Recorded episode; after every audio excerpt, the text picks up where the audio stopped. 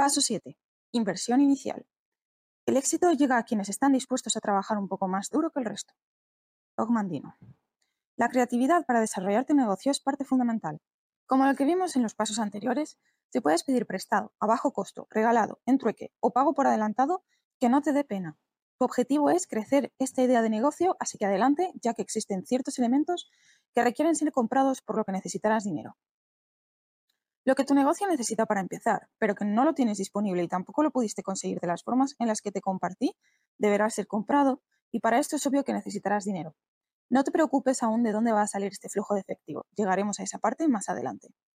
De momento, lo que se necesita es saber con la mayor precisión posible cuánto es realmente lo que requieres para iniciar tu negocio, vender tu producto o servicio y generar ganancias. Sé que hago mucho hincapié en esta parte de enfocarse en lo indispensable para poder vender tu producto o servicio. Recuerda que todavía no estamos para comodidades. Necesitamos generar dinero. Tu idea va a generarlo, solo tienes que abrirte a las posibilidades frente a ti. En cuestión de negocios, muchas fuentes no solo aconsejan que tu presupuesto sea lo suficiente para iniciarlo, sino para mantenerlo algunos meses mientras generas dinero. Nosotros no tenemos ese lujo. Tu negocio debe emprender con enfoque de lograr ingresos en menos de un mes. Aquello que hagas te debe dar a ganar de forma casi inmediata. Debes recuperar tu inversión y obtener ganancias en menos de un mes. De momento, esto te parecerá loco e imposible, pero también emprender sin dinero te parecía imposible y ahora sabes que es real y puedes hacerlo. Más adelante te enseñaré qué hacer para enfocarnos en que tu idea genere lo antes posible. De momento sígueme y enfoquémonos en este paso. Propongo un mes debido a que, de tener gastos, este tiempo es en el que deberás cubrirlos. La mayoría de los egresos de las personas y los negocios tienen un ciclo de un mes y aunque no siempre, en muchos países el pago de tu celular, renta, tarjetas, créditos y muchos gastos más es mensual. Si tu inversión en esta etapa de inicio no la recuperas en menos de un mes, el siguiente te encontrarás estancado deseando obtener dinero para continuar con tu negocio, en lugar de que tu negocio te dé lo que requieres para seguir desarrollándolo. Estarás entrando en una trampa de poner dinero queriendo que éste se multiplique por el simple hecho de haberle invertido aún más dinero a tu negocio. Quiero contarte una historia que te ilustrará mejor este punto. En una ocasión, hace algunos años, un primo me dijo lo siguiente. Tengo una idea para hacer dinero, pero necesito dinero. Nos reímos muchísimo, sabíamos que era y sonaba tonto, pero lamentablemente muchos pensamos de esa manera. Te invito a que rompas con este paradigma. Tu idea junto con tu esfuerzo generarán el dinero que necesitas. Enfócate en eso. Lo único que requieres es moverte rápidamente para generar un flujo de efectivo que te permita afrontar los gastos que pueda tener tu negocio y además puedas reinvertir en más productos o mejorar tu servicio. Esto desencadenará un crecimiento inminente. Si tú, que estás leyendo este libro, cuentas con el dinero suficiente para poner un gran negocio, Probablemente pienses que estos consejos no aplican para ti, y en cierta forma tengas razón. No esperaría que el poner un negocio de más de 20 mil dólares, solo por mencionar una cantidad, te reditúe en menos de un mes, aunque podría ser que sí, dependiendo qué negocio sea. Sin embargo, el principio es el mismo, tengas mucho dinero o no, para emprender tu negocio. Enfócate en aquello que te permita recuperar lo que invertiste y a la vez te deje una ganancia lo antes posible. Muchos de los que buscamos emprender sin dinero no tenemos ese lujo de invertirle a nuestro negocio durante unos meses para ver resultados. Si tú eres alguien que sí cuenta con esta oportunidad, te invito a que te abras a otras posibilidades. Si aquello a lo que le vas a invertir no te permite recuperar tu dinero en un mes y no te deja ganancia, entonces cuestiónalo fuertemente. Probablemente tengas mejores opciones que no has visto aún. Revísalas. Aquí pudiera haber muchas variantes. Si ganas mucho por la venta de cada uno de tus productos, entonces podrías pagar publicidad debido a que con pocas ventas recuperas la inversión de la publicidad y obtienes ganancias. Pero si por el tipo de producto tus ingresos son bajos, entonces, entonces lo invertido en publicidad no está justificado por esta regla, porque no generaste lo suficiente como para recuperarlo.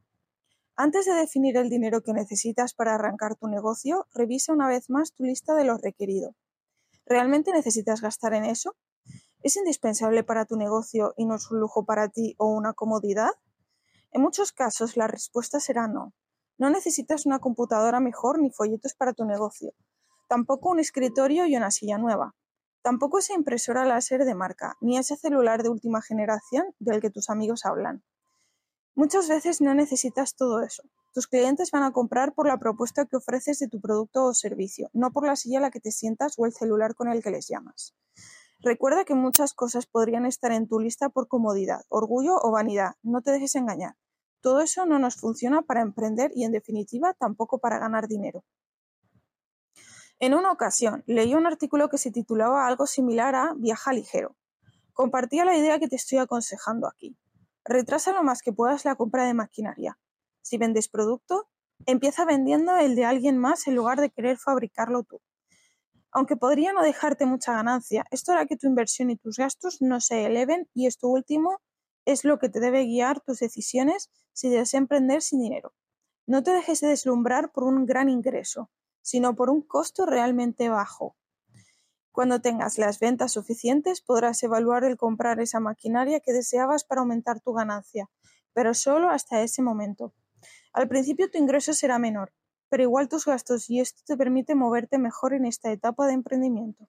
Sé que insistí mucho en que te enfocaras en lo que requieres para recuperar un mes tu inversión, pero esto es solo con la intención de que no agregues cosas que verdaderamente no te dan a ganar a corto plazo. Dicho esto, si tu negocio requiere de más dinero para mantenerse otro mes o algunos otros meses para que pueda despegar, adelante. Inclúyelo para saber cuánto necesitas. Mi intención no es que te quedes en la mitad del proceso, sino que te centres en lo que sí te va a dejar ganancias inmediatas. A mí ya me sucedió y no es algo agradable.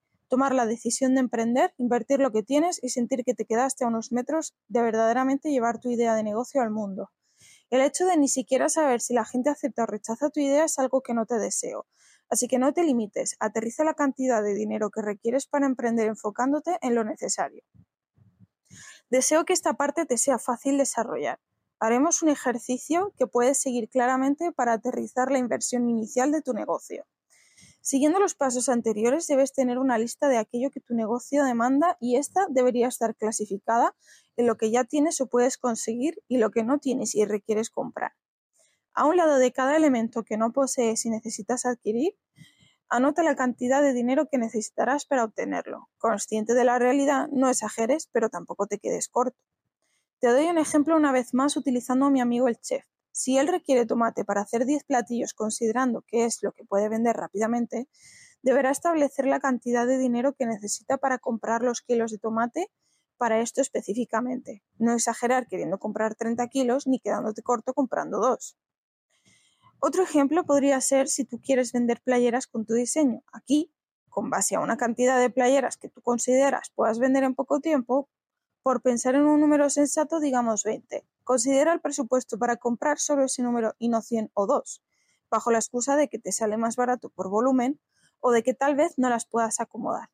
Lo que necesitas es saber a cuántas personas les vas a vender tu producto o servicio en poco tiempo, preferentemente menos de un mes y esto te dará la cantidad de dinero que necesitas para invertir. Con el ejemplo de las playeras, si conseguiste un espacio designado afuera de un evento masivo como un concierto o un evento deportivo, entonces podría ser que 20 playeras sea poco para empezar. En conclusión, si puedo venderle a 20 personas en menos de un mes, comprar 50 piezas sería exagerado. Por el contrario, si puedo llegar a 200 en este mismo periodo de tiempo, entonces 50 playeras quedaría corto. Tu inversión inicial dependerá de cuánto vas a comprar y esto es en base a cuántas personas les vas a vender en menos de un mes.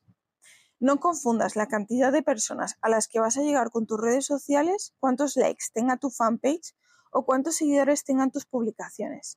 Yo me refiero a cuántos de ellos les vas a entregar tu producto o servicio y por ende recibir dinero a cambio. Más adelante hablaré a fondo sobre esto que te acabo de compartir. Pero de momento solo necesitas saber eso. No te confundas. Una cosa son los likes en las redes sociales y otra cosa es el dinero que te transfieren a una cuenta o que te ponen en las manos derivado de tu propuesta de negocio. Aclarando este punto viene entonces la pregunta. ¿Cuánto dinero necesitas de cada cosa que de momento no tienes y requieres comprar? Coloca la cantidad a un lado y una vez que lo hagas tendrás algo parecido a una lista como la que te muestro a continuación. Ejemplo. Diseño de logotipo 80 dólares. Registro de logotipo 170 dólares. Papelería membretada 50 dólares. Publicidad 100 dólares, etc. Total de inversión inicial X dólares. Esto solo es un ejemplo visual de lo que podrías tener en tus manos en relación a tu idea de negocio. Recuerda que estas son las cosas que no tienes y aunque me queda claro que esta lista podría ser mayor, seguro si cuentas con los demás como silla, escritorio, computadora, y celular, por mencionarte algunas cosas. Después de lo que hemos visto en este paso y con tu lista en mano de lo que requieres comprar en este momento, debes de tener un monto muy cercano de lo que necesitas para poner tus ideas en acción y emprender tu negocio. Esto nos lleva a la pregunta de este paso. cuánto dinero necesitas para iniciar tu negocio? ¿Cuál es tu inversión inicial? Seguramente esta cantidad es mucho más pequeña de la que habías pensado antes de leer este libro, pero probablemente sea todavía menor y esto te permitirá ver más cercana la posibilidad de emprender tu negocio. Veamos el siguiente paso.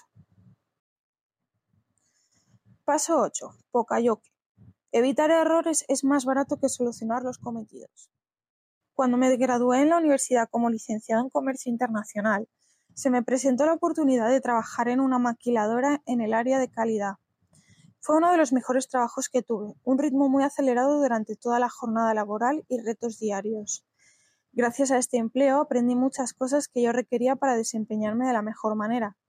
Al elegirlo sabía que me enfrentaría a muchos desafíos y que tendría que instruirme y esforzarme mucho más que los demás, la mayoría ingenieros.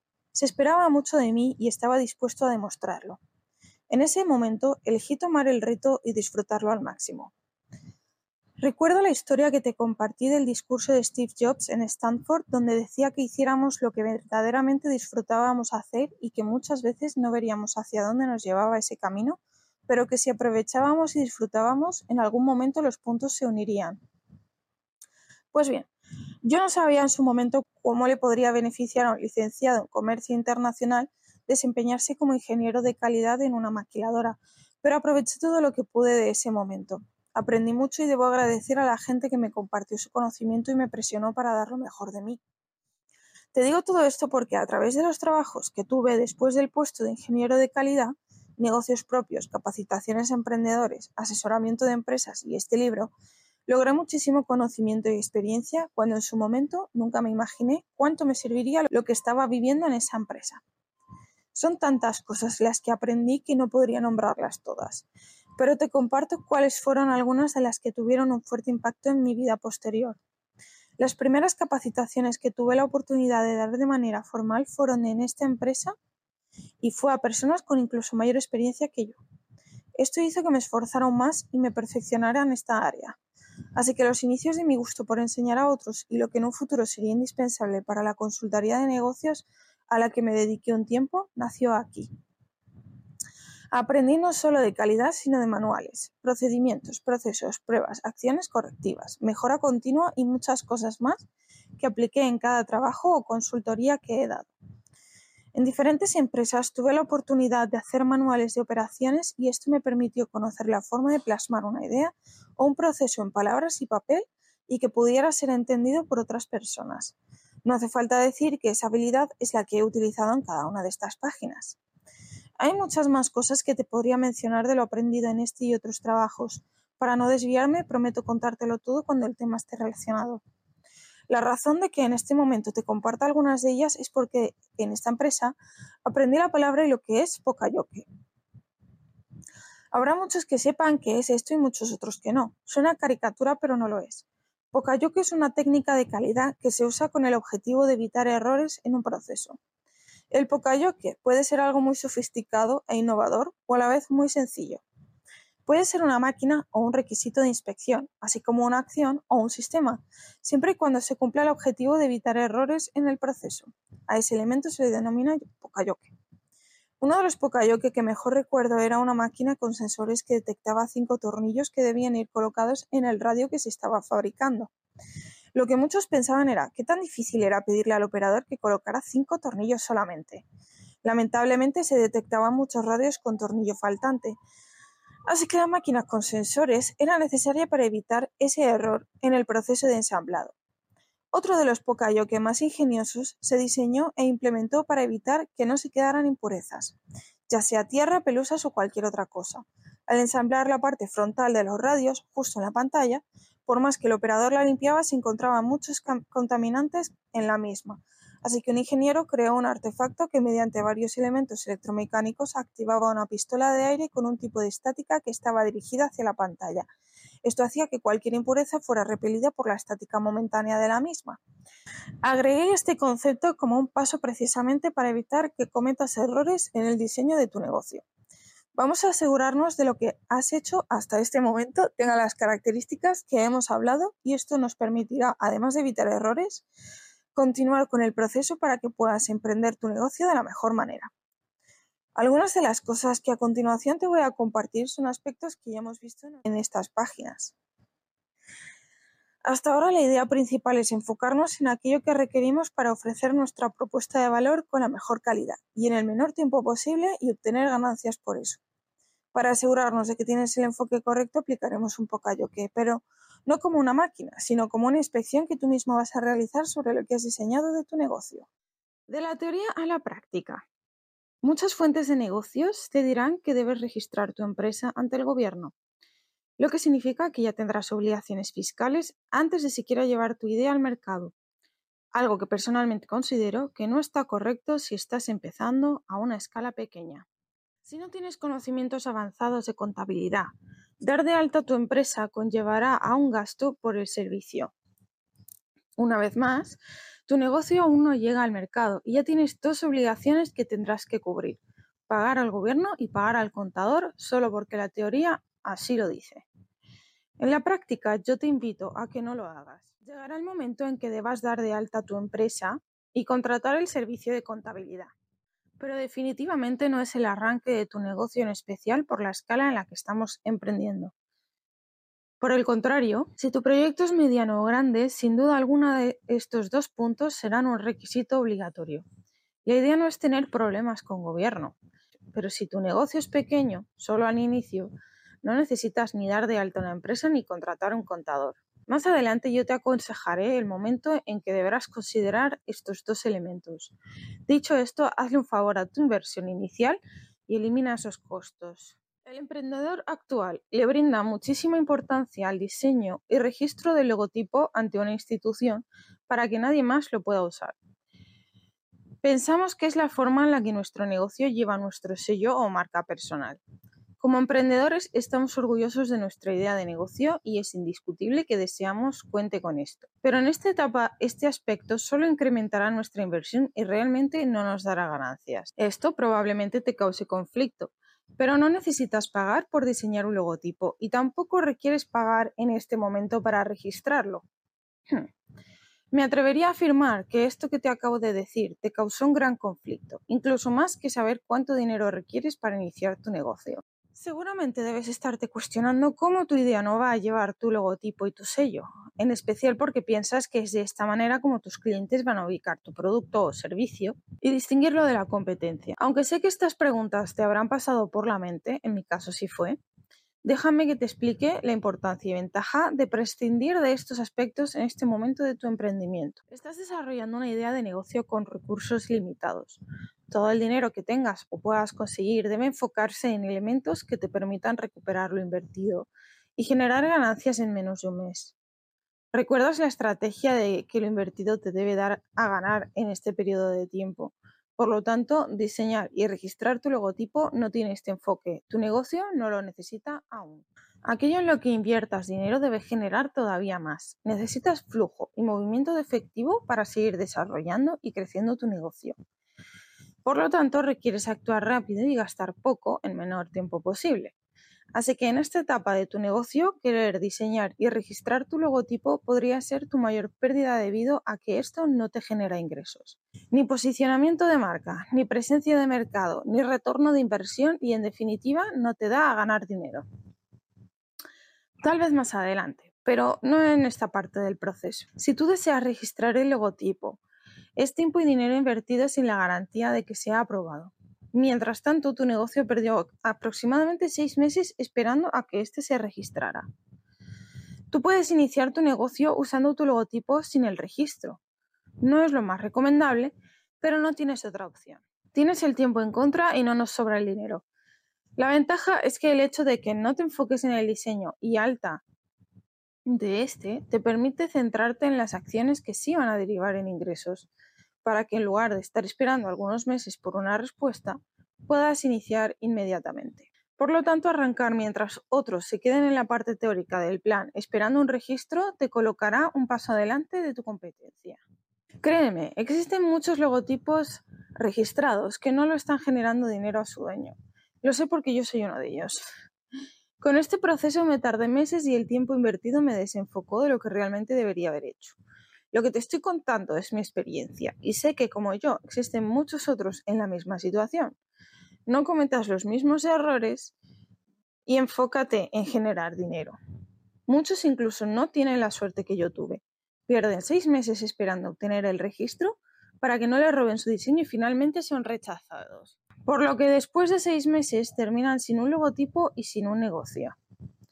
Perdieron tiempo, dinero y esto muchas veces hunde sus ganas de emprender. En el momento en el que tú empieces a distribuir tus productos o dar tu servicio, generarás el dinero necesario para registrar tu logotipo. ¿Qué pasa si después de que emprendiste tu logotipo no se puede registrar? No pasa nada. Con lo que ya has aprendido encontrarás la forma de diseñar otro incluso mejor que el que ya tenías. Si decides tomar mis consejos, permíteme felicitarte. Date cuenta de que si hubieras esperado a registrar tu logotipo para iniciar tu negocio, habrían pasado seis meses con la probabilidad de incluso un rechazo del mismo. Emprendiste y hoy por hoy tu proyecto ya no es solo una idea, es un negocio en marcha. Seguramente estarás cuestionándote cómo puedes diferenciar tu negocio de la competencia si no tienes un logotipo registrado. Y aunque te parezca evidente que esto es indispensable, no lo es. El valor de tu negocio se refleja y manifiesta a través de la marca, y no únicamente del logotipo, ya que, como bien sabemos, este último podría ser incluso rechazado. En cambio, lo otro es la promesa de que tu producto o servicio cumple con ciertos parámetros de calidad y prestigio que te diferenciarán a ti de tu competencia. Por lo tanto, es importante entender que tu marca no es solo tu logotipo.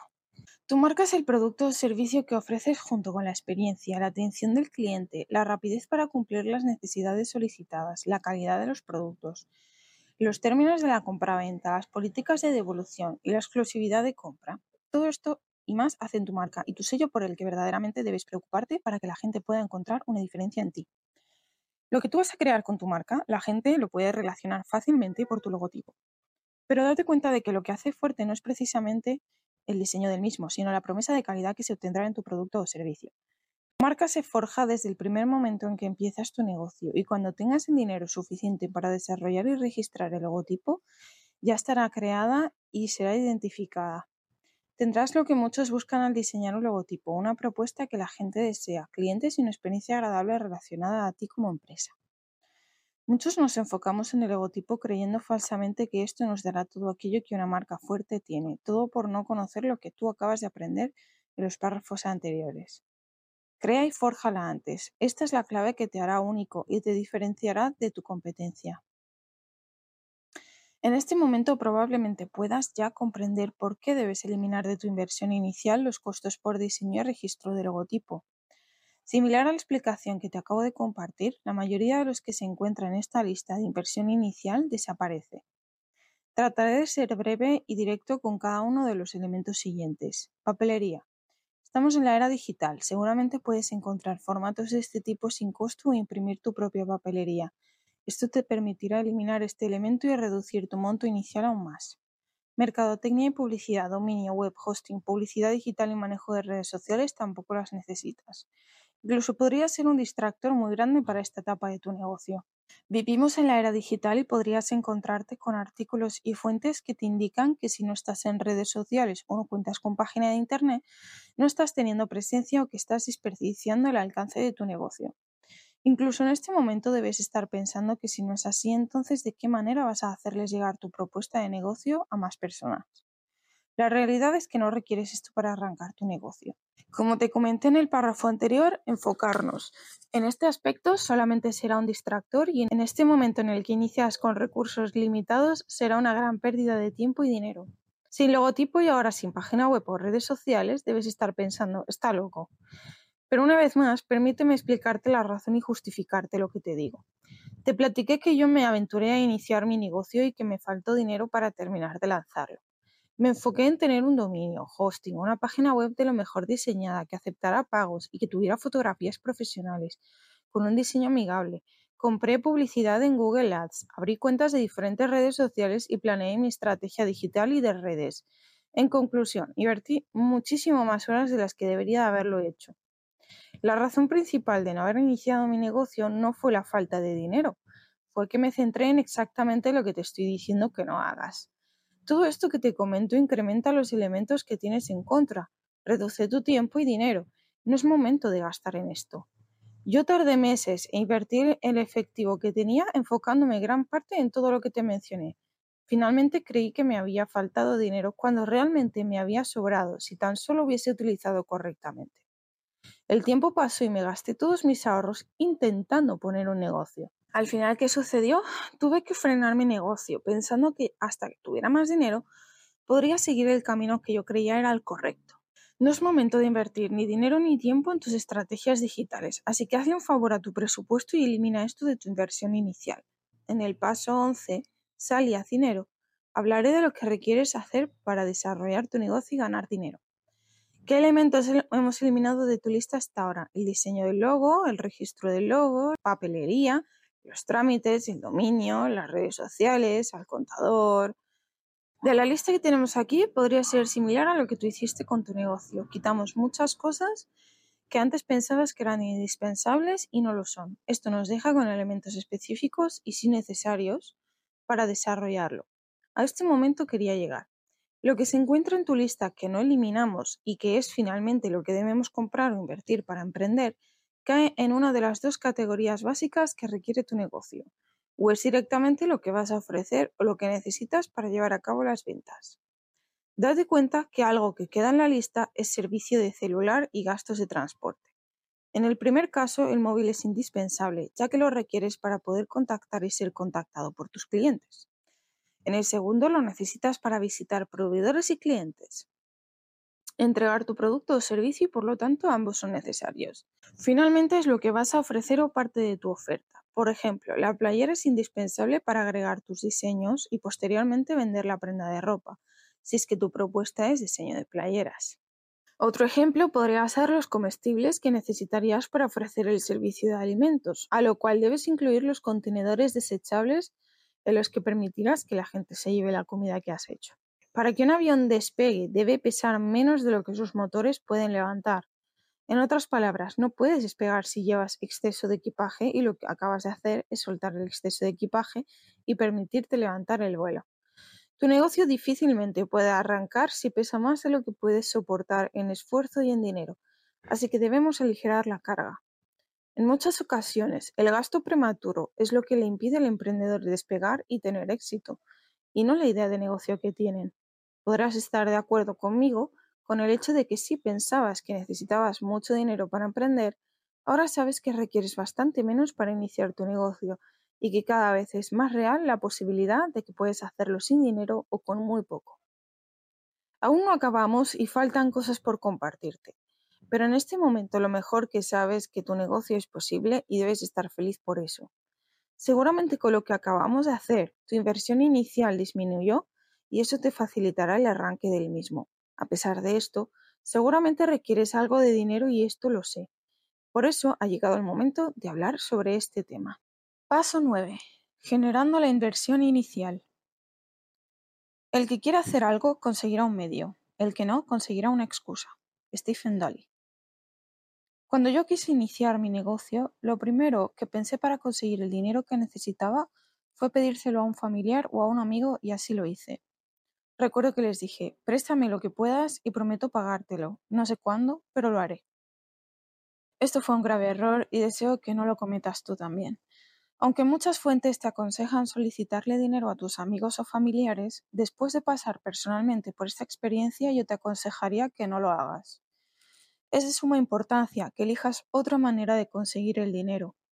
En este paso te explicaré algunas. Debes estar consciente que requerirán mayor esfuerzo, pero generarlo de otra forma y evitar pedírselo a un familiar o amigo te va a ahorrar muchos problemas y dolores de cabeza. Los dos lugares principales en donde una persona se siente cómoda, segura y disfrutando de la vida es con la familia y los amigos. Ahora imagínate que le pediste dinero prestado a alguno de los dos y ya estás retrasado con pagos del préstamo. ¿Cómo te sentirías?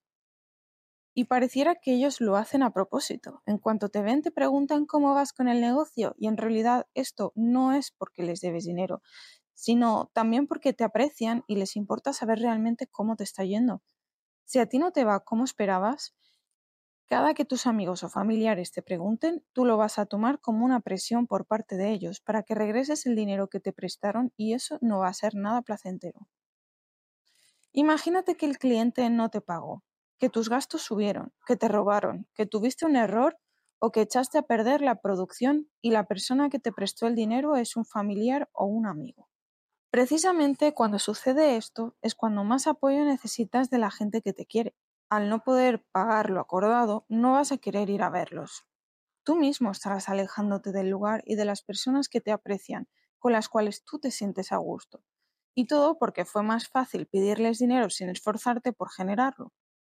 Estás pagando un costo muy alto por querer tomar el camino fácil. Por comodidad, definitivamente puedes pedir el dinero para iniciar tu negocio. Al menos ahora, con lo que sabes, solicitarás una menor cantidad. Pero aún así, el efecto será el mismo si sucede algo y no puedes pagar al tiempo el préstamo que te hicieron. Pídeles apoyo a tus familiares y amigos para otras cosas que no requieran dinero, que te asesoren en ciertos temas, que te recomienden con sus amigos y conocidos, que si está en su posibilidad, te compren el producto o servicio que ofreces, que te promocionen en sus redes sociales. Pero en verdad te recomiendo que evites, en la medida de lo posible, pedirles dinero. Finalmente sé que puedes salir adelante sin incurrir en esta situación. Otra opción que tienes para conseguir el dinero es solicitar un préstamo al banco, alguna dependencia de gobierno o algún inversionista. Sin embargo, estas opciones generalmente requieren ciertos criterios de los cuales anteriormente te recomendé evitar. Por ejemplo, los bancos seguramente te pedirán que te des de alta frente a Hacienda y esto automáticamente te llevará a contratar los servicios de un contador. Ni siquiera has arrancado tu empresa y ya tienes gastos para declarar. Definitivamente no es muy buena opción empezar con e-, egresos antes de los ingresos. Otras razones que refuerzan mis afirmaciones son que seguramente te soliciten también el plan de negocios, corridas financieras y diversas cosas que te tomará mucho tiempo tener en regla y como emprendedor esto es lo más valioso que tienes en este momento. Muchas veces esperamos algunos meses para saber si se aceptó el crédito. En la mayoría de los casos seguramente algo te faltó o no fueron claros tus datos y este fue rechazado. En todo ese tiempo no iniciaste tu negocio por esperar a que alguien más te dijera si te prestaban dinero o no, y el tiempo pasó. También existen fondos de gobierno donde participas por una cantidad para inversión, pero una vez más estás dejando en manos de otra persona la decisión de iniciar tu negocio.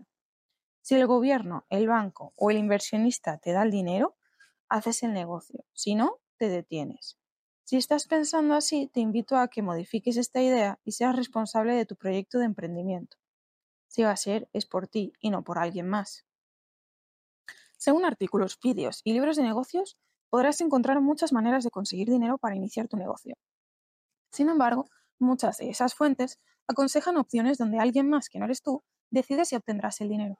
Por lo tanto, el resultado del apoyo económico dependerá de si les gustó tu idea o no y de si consideran que tendrás éxito. Nuevamente, todo queda en manos de otra persona. Recuerda bien esto, tus futuros consumidores y nadie más son los que te pueden frenar o invitar a modificar tu negocio. A todos los demás les podrá parecer mala tu idea, pero solo ocúpate y preocúpate de lo que piensen tus clientes. Las mejores opciones que tienes son aquellas que están bajo tu control, cualquiera que sea el resultado de tu decisión y no de alguien más que te permitan tomar acción y generar dinero y que no te frenen y tengan esperando por una respuesta. Tu mejor opción siempre será en donde tú puedas generar con tu esfuerzo los recursos que necesitas. Te voy a dar ejemplos muy sencillos para generar el suficiente dinero para iniciar tu negocio, que además están bajo tu control. No digo que sean opciones cómodas, lo que sí sé es que son reales. Si te mueves por conseguir el resultado, no tendrás que esperar a que alguien te lo dé o te preste dinero. Tú eres capaz de generarlo. Si actualmente trabajas, podrías administrar tu salario para empezar a ahorrar una cantidad para emprender. En muchas ocasiones no hacemos esto porque creemos que lo poco que podamos guardar no representa nada para poder poner un negocio y que tendrían que pasar demasiados años ajustándonos a lo que nos queda de nuestro sueldo para poder lograrlo. Sin embargo, esto solo sería real si requiriéramos demasiado dinero y como ya hemos visto, podrías arrancar fácilmente utilizando las diferentes opciones presentadas aquí. Además hay que recordar que todas ellas son complementarias. Puedes hacer una o varias para conseguir dinero que requiere tu inversión. Otra opción es conseguirles a tus familiares y amigos clientes que tú seas el enlace entre ellos. Seguramente de entre tus consanguíneos hay abogados, dentistas, arquitectos, maestros, empresarios, etc. Como recomendación, establece con ellos el monto que ganarías y la fecha en la que te pagarían por establecer dicha conexión. Otra opción es vender cualquier cosa. Pueden ser casas, terrenos, renta de inmuebles, autos. Existen muchas actividades en donde no requieres invertir dinero y la ganancia es inmediata y depende de ti y del esfuerzo que le dediques a estas actividades. Apóyate de tus familiares y amigos para saber qué otras opciones tienes para generar el dinero que necesita tu negocio. Podría incluso ser que al preguntarles qué actividad puedes hacer para conseguirlo, te compartan alguna que no habías visto antes. Sin embargo, no te frenes por ellos. Otra opción cuyo control reside meramente en ti es vender toda la ropa que tú y tu familia ya no usan en alguna zona donde puedan comprártela a bajo precio y de forma rápida. No quieres sacar más dinero del que la gente está dispuesta a pagar por lo que tienes. Para ti puede ser una camisa de marca cara. Para quien te la va a comprar de segunda mano es solamente una camisa que va a conseguir a muy bajo precio. No te aferres a tus cosas y vende rápido para conseguir lo que fuiste a conseguir, dinero para iniciar tu negocio. Puede ser ropa o cualquier otro artículo que ya no usen y estén en buenas condiciones. Incluso para esto puedes pedir el apoyo a familiares, amigos o vecinos. Ellos estarán dispuestos a ayudarte si saben que lo que deseas es conseguir dinero para iniciar un negocio. Puedes también organizar una rifa de algún aparato electrónico o algún producto que le pudiera interesar a la gente y vender boletos. Con lo recaudado compras el premio a entregar y el resto podrás utilizarlo para iniciar tu negocio. Esta actividad la puedes hacer cuantas veces desees para conseguir el dinero que requiere tu inversión inicial. Puedes apoyar a alguien con reparaciones o limpieza de su casa o sus automóviles, jardinería o asesorías de aquello en lo que tú te consideres bueno. Incluso puedes cobrar a las señoras o señores mayores la asesoría sobre el uso de sus celulares inteligentes, tablets, aplicaciones para videoconferencias o Facebook para que estén en comunicación con sus familiares. Estas opciones que te comparto requerirán que te esfuerces y que te incomodes, pero son acciones que están en tu control. Tú sabrás qué tan rápido te mueves por generar el dinero que necesitas o qué tan despacio lo haces. Finalmente, quien decidirá cuándo iniciar tu negocio eres tú. Indiscutiblemente, otra opción es colocar tu idea de negocio en un crowdfunding. Este tipo de sitios web te permite lanzar tu idea para que muchas personas puedan ver tu propuesta, tus productos o servicios y determinen si desean voluntariamente ayudarte económicamente para que realices dicho negocio o proyecto. La razón principal para considerar esta como una excelente opción para conseguir dinero es que a la gente le tiene que gustar tu propuesta, tu producto o servicio, tu valor, la promesa de marca, el precio y la recompensa que ofreces a quienes apoyen tu idea con tu dinero. Ellos son tus clientes potenciales. Si a ellos les gusta y eso se ve reflejado en la cantidad de dinero que están aportando, entonces tu idea de negocio y tu propuesta va por buen camino, pero no por lo que tú piensas. Sabemos que amas tu idea, sino por tus posibles consumidores.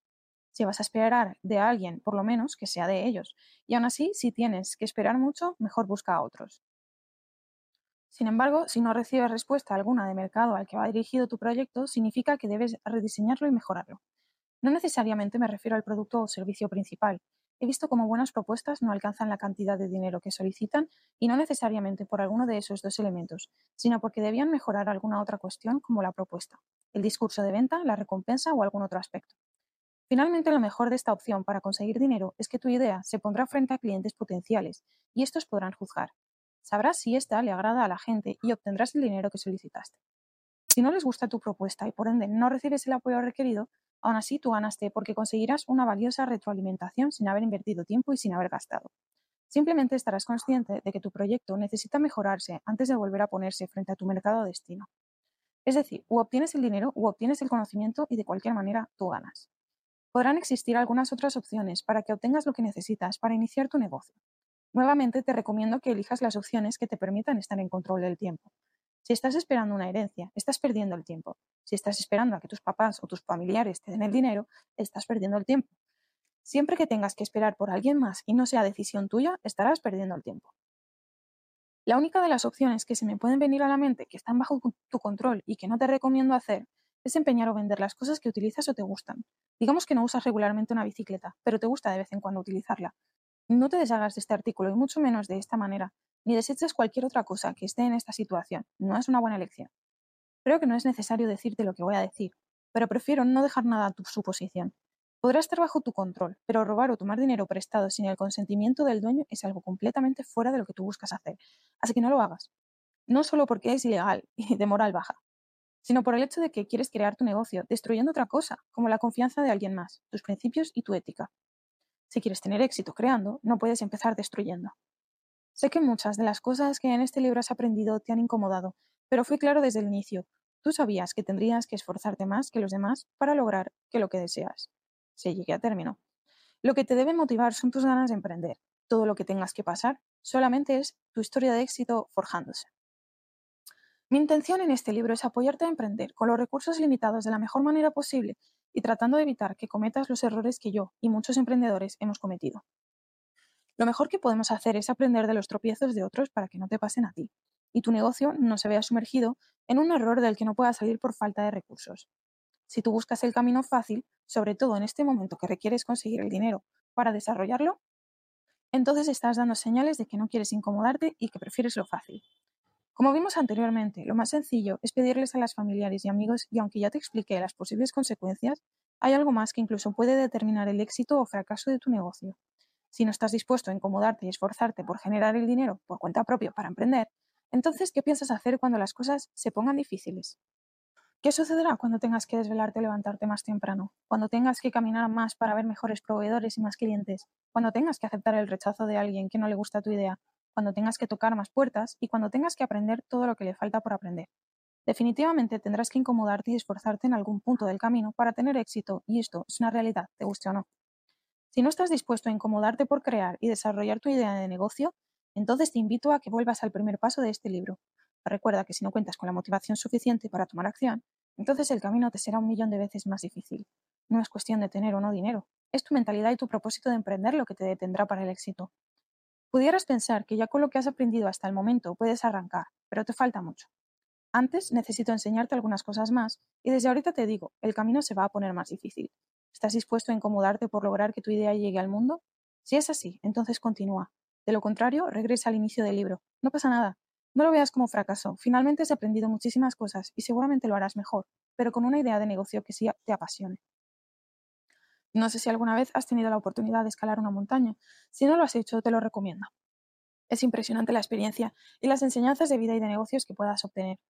Cuando la subes, el último segmento siempre es el más cansado. No sé si por la altura, la falta de energía, lo empinado que esté el terreno o el conjunto de todo, pero cuando llegas a la cima, toda esa incomodidad valió la pena. Puedes incluso olvidar por unos momentos el dolor, el sudor, el cansancio y aquello por lo que atravesaste. Logras disfrutar en plenitud la meta que acabas de alcanzar. Emprender sin dinero será como subir esa montaña. Mientras más nos acerquemos a la cima, es decir, al momento en que tú inicies tu negocio, podrá parecerte más cansado e incómodo, pero valdrá la pena. Paso 10. Prepárate para empezar. Vivirlo te dará la experiencia que no te dan mil libros.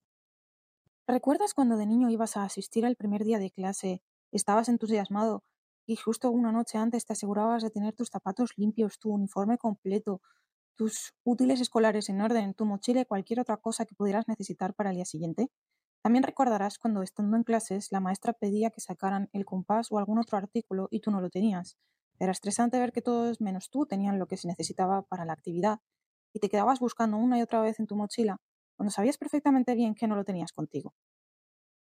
Todo era desesperación y frustración hasta que alguno de tus compañeros te prestaba lo que te faltaba para trabajar. Era un alivio que alguien se apiadara de ti. Exactamente así es esto de emprender.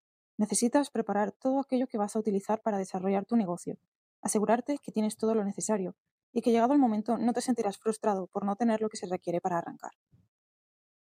A diferencia del salón de clase, en los negocios no tendrás compañeros que te presten lo que necesitas o te saquen del apuro. Deberás estar preparado. Por lo tanto, este es el momento de ordenar tus cosas para asistir al tan esperado día del comienzo de este sueño. Antes de una carrera, debes prepararte, amarrar bien tus tenis, ponerte ropa deportiva y cualquier accesorio que tú consideres necesario para participar con todo.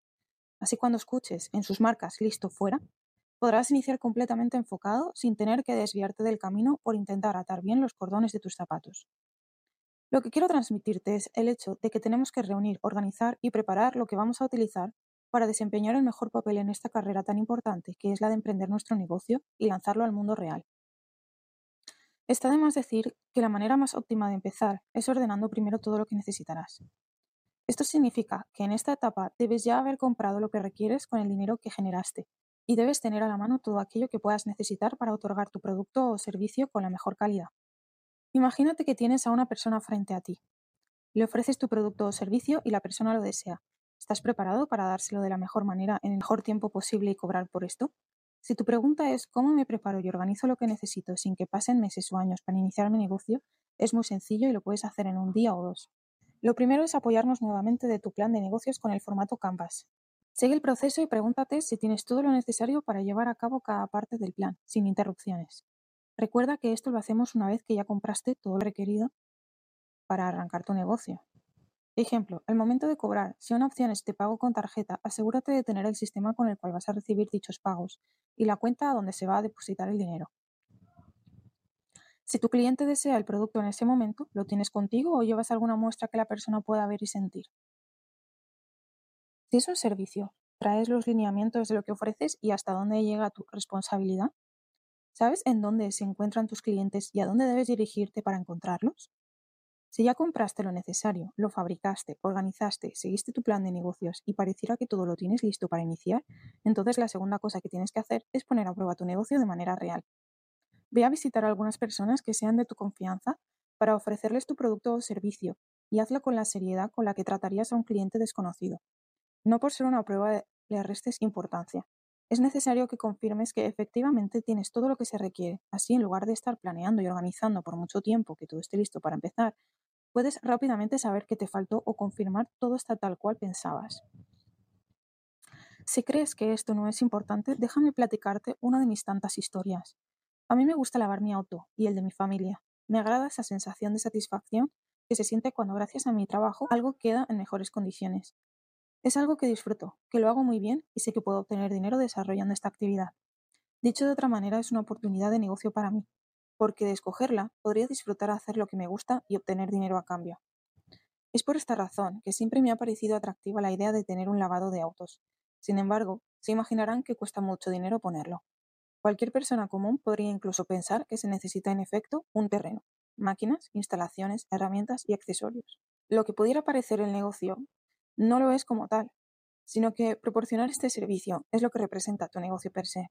Y para desarrollarlo hay muchas opciones. A falta de dinero para establecerlo como a mí me gustaría y siguiendo todos los principios que te he enseñado en este libro, identifiqué que ofrecerlo a domicilio era algo que me podría ayudar a obtener las ganancias necesarias para en un futuro poder poner uno en forma. De esta manera reduciría extraordinariamente mi inversión. Solo requeriría lo necesario para dar el mejor servicio y que éste fuera tan bueno que no quisieran regresar al lavado de coches local. Si mi servicio les daba la comodidad de no moverse de su casa u oficina y tener incluso un mejor resultado en la limpieza de su carro, tendría una ventaja competitiva en la oportunidad de un negocio exitoso. Identifiqué lo que necesitaba, conseguí el dinero, compré lo necesario, lo organicé y estaba listo para dar el servicio. Tenía absolutamente todo lo que se requería. Había lavado mi auto un millón de veces y sabía exactamente qué se necesitaba y en qué parte del proceso. Hubiera sido casi imposible que algo me faltara. Te comparto una breve lista de lo que recuerdo haber adquirido. Bicicleta para llevar todo lo necesario de casa en casa. Aspiradora. Máquina de agua a presión. Extensiones eléctricas. Mangueras. Cubeta. Trapos. Cepillos. Abrillantador de interiores. Abrillantador de llantas. Aromatizante, shampoo, cera de autos, cera limpiafaros, secadores, aromatizante, guantes, bolsa para el dinero. Mi plan me decía que estaba todo listo. Ya tenía demasiada experiencia lavando autos. Tenía un proceso escrito y lo había seguido estrictamente. Si me faltaba alguna otra cosa, seguramente no era tan importante y no detendría mi negocio. El día que iba a iniciar ofreciendo mi servicio a domicilio, me dieron ganas de lavar mi propio auto. Quería ser el primero en probar todo lo que había comprado y me servía para medir el tiempo que me tomaría la limpieza de cada vehículo para poder hacer el cálculo de cuánto dinero podría llegar a ganar en un día muy bueno. Saqué todo cuanto te comenté en la lista. Armé la máquina de agua y junto con la aspiradora las conecté a la corriente eléctrica. Saqué todos los accesorios y la acomodé en el orden en que los iba a utilizar. Trapos, sacudidores, champú, ceras, todo cuanto te puedas imaginar. Conecté la manguera al grifo y cuando iba a unir el otro extremo de esta a la máquina de agua para empezar a lavar el carro, el extremo de la manguera no embonaba. Ese día, en ese momento, no había forma de hacerlo con la máquina y hacerlo a mano. Me tomaría mucho más del tiempo que se le dedica a un auto si se quiere hacer negocio.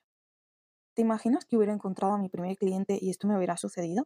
Le hubiera tenido que decir al cliente que me disculpara porque no le podía dar el servicio y yo me hubiera sentido terrible. Afortunadamente esto me pasó a mí porque puse a prueba mi idea y me confirmé personalmente y no en papel que todo estuviera bien. No había forma de usar la máquina para lavar el auto. Sería tiempo perdido y de haber sido un cliente también lo hubiera perdido. Faltaba un pequeño adaptador que compré al día siguiente por aproximadamente un dólar y el problema se resolvió. Lo que me sucedió no fue porque el Canvas no funcionara. Al contrario, gracias a que existe el Canvas, Pude llevar mi idea al mundo real, darme cuenta de lo que me faltaba, resolverlo y continuar con el negocio. Como te podrás percatar, puede estar todo desarrollado de una excelente manera, pero todo plan, incluso un plan de negocio sumamente complejo y completo, va a tener este margen de error. La única forma de identificar dichos errores que en los papeles no aparecen es poner el negocio en acción, cometerlos, resolverlos, rediseñarse y seguir. No había forma posible de haber sabido que me iba a faltar ese conector si no hubiera puesto mi idea a prueba. Por esta razón es necesario que te acerques a gente de confianza y busques venderles tu producto o servicio. Si en el proceso identificas algunas áreas que puedes mejorar o errores muy evidentes que no habías visto, al ser personas cercanas a ti entenderán que estás empezando.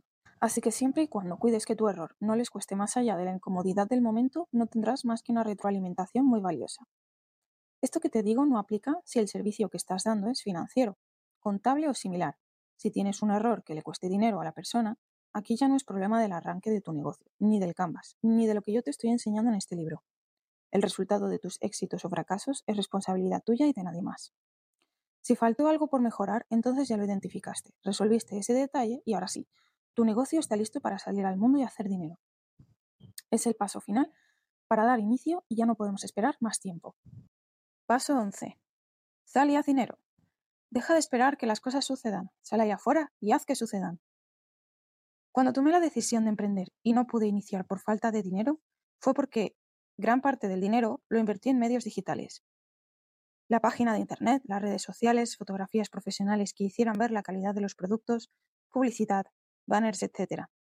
Todo esto queriendo mostrarle al mundo mi idea de negocio y que ellos, al ver lo increíble y extraordinario de mi propuesta, vinieran a mí para comprarme. Después de todo lo que yo ofrecía, ¿quién no querría mis productos? Eran espectaculares, innovadores en diseño y calidad, con una propuesta diferente. Pero eso es lo que creemos muchos emprendedores. Estamos demasiado fascinados con nuestra idea que pensamos que otros se enamorarán de la misma manera que nosotros y que automáticamente vendrán a comprarnos si tan solo ven lo que ofrecemos. Hemos visto en Internet ideas de negocio que se han viralizado y hecho mucho dinero, pero esas son las historias que conocemos. No vemos a los cientos de miles que quisieron invertir en una estrategia digital como su principal herramienta y al cabo del tiempo tuvieron que cerrar su negocio. Así como me sucedió a mí, que pasé de formar parte de la estadística de la que te hablo. Nadie se enteró de mi propuesta. Los fans, los likes, los seguidores, las personas alcanzadas en tus publicaciones, las reproducciones de tus vídeos, las veces en que compartieron tu publicación, los comentarios positivos que te hacen tus amigos, familiares o gente a la cual no conoces, ninguna de estas cosas te da directamente el dinero que tu negocio necesita para crecer. En la mayoría de los casos, las buenas estrategias digitales requieren tiempo y dinero para que puedan ser redituables. Y como ya hemos platicado a lo largo de todo el proceso, son exactamente los dos elementos que tienes en tu contra, tiempo y dinero. Necesitas enfocarte en estrategias que te permitan recuperar tu inversión y obtener una ganancia en menos de un mes. Las redes sociales no son la primera opción para lograr esto. Además de dejar en manos de alguien más si tu negocio crece o no, no es muy buena táctica. Sé que puedes obtener mucho dinero si tienes buen alcance en tus publicaciones, también entiendo que entre más personas vean tu propuesta, seguramente alguien estará interesado en comprarte el producto o servicio que ofreces. Sin embargo, si no vendes, tu negocio no va a iniciar con la velocidad que necesitas, y ni con toda la mercadotecnia digital o física que puedas pagar bastará para crecer. Tu negocio va a despegar y ser exitoso en la medida en la que vendas y esta debe ser tu principal estrategia. Me atrevería a decir que debería ser la única, en especial cuando arrancas con recursos limitados. Hoy en día muchas ventas se realizan a distancia y de manera remota, mucho lo hacemos por Internet o por teléfono. Sin embargo, tu negocio va iniciando y la gente desconoce todo acerca de tu propuesta. Así que escucharlo de la persona que más convencida y enamorada está de la misma es la mejor opción que tienes. Por supuesto que debes de tener presencia en Internet y todas las redes en donde se encuentren tus posibles clientes. Sin embargo, si al inicio te enfocas en esta estrategia, estás permitiendo que sea decisión de la gente acercarse a ti, dejando el crecimiento de tu negocio en manos de alguien más. Es como cuando querías generar dinero para tu inversión, al pedir un préstamo estabas dejando la decisión en alguien más. Tu vida y tu negocio no pueden esperar a que otra persona tome la acción por ti. Tú debes de ser quien lo haga y se responsabilice de su crecimiento y esa posibilidad está en las ventas. Sin ventas, la empresa no puede existir. Es el oxígeno que la mantiene viva. Puedes tener muchos seguidores en redes sociales, pero si no tienes ventas, simplemente no tienes negocio, a menos que tu negocio sea ser blogger.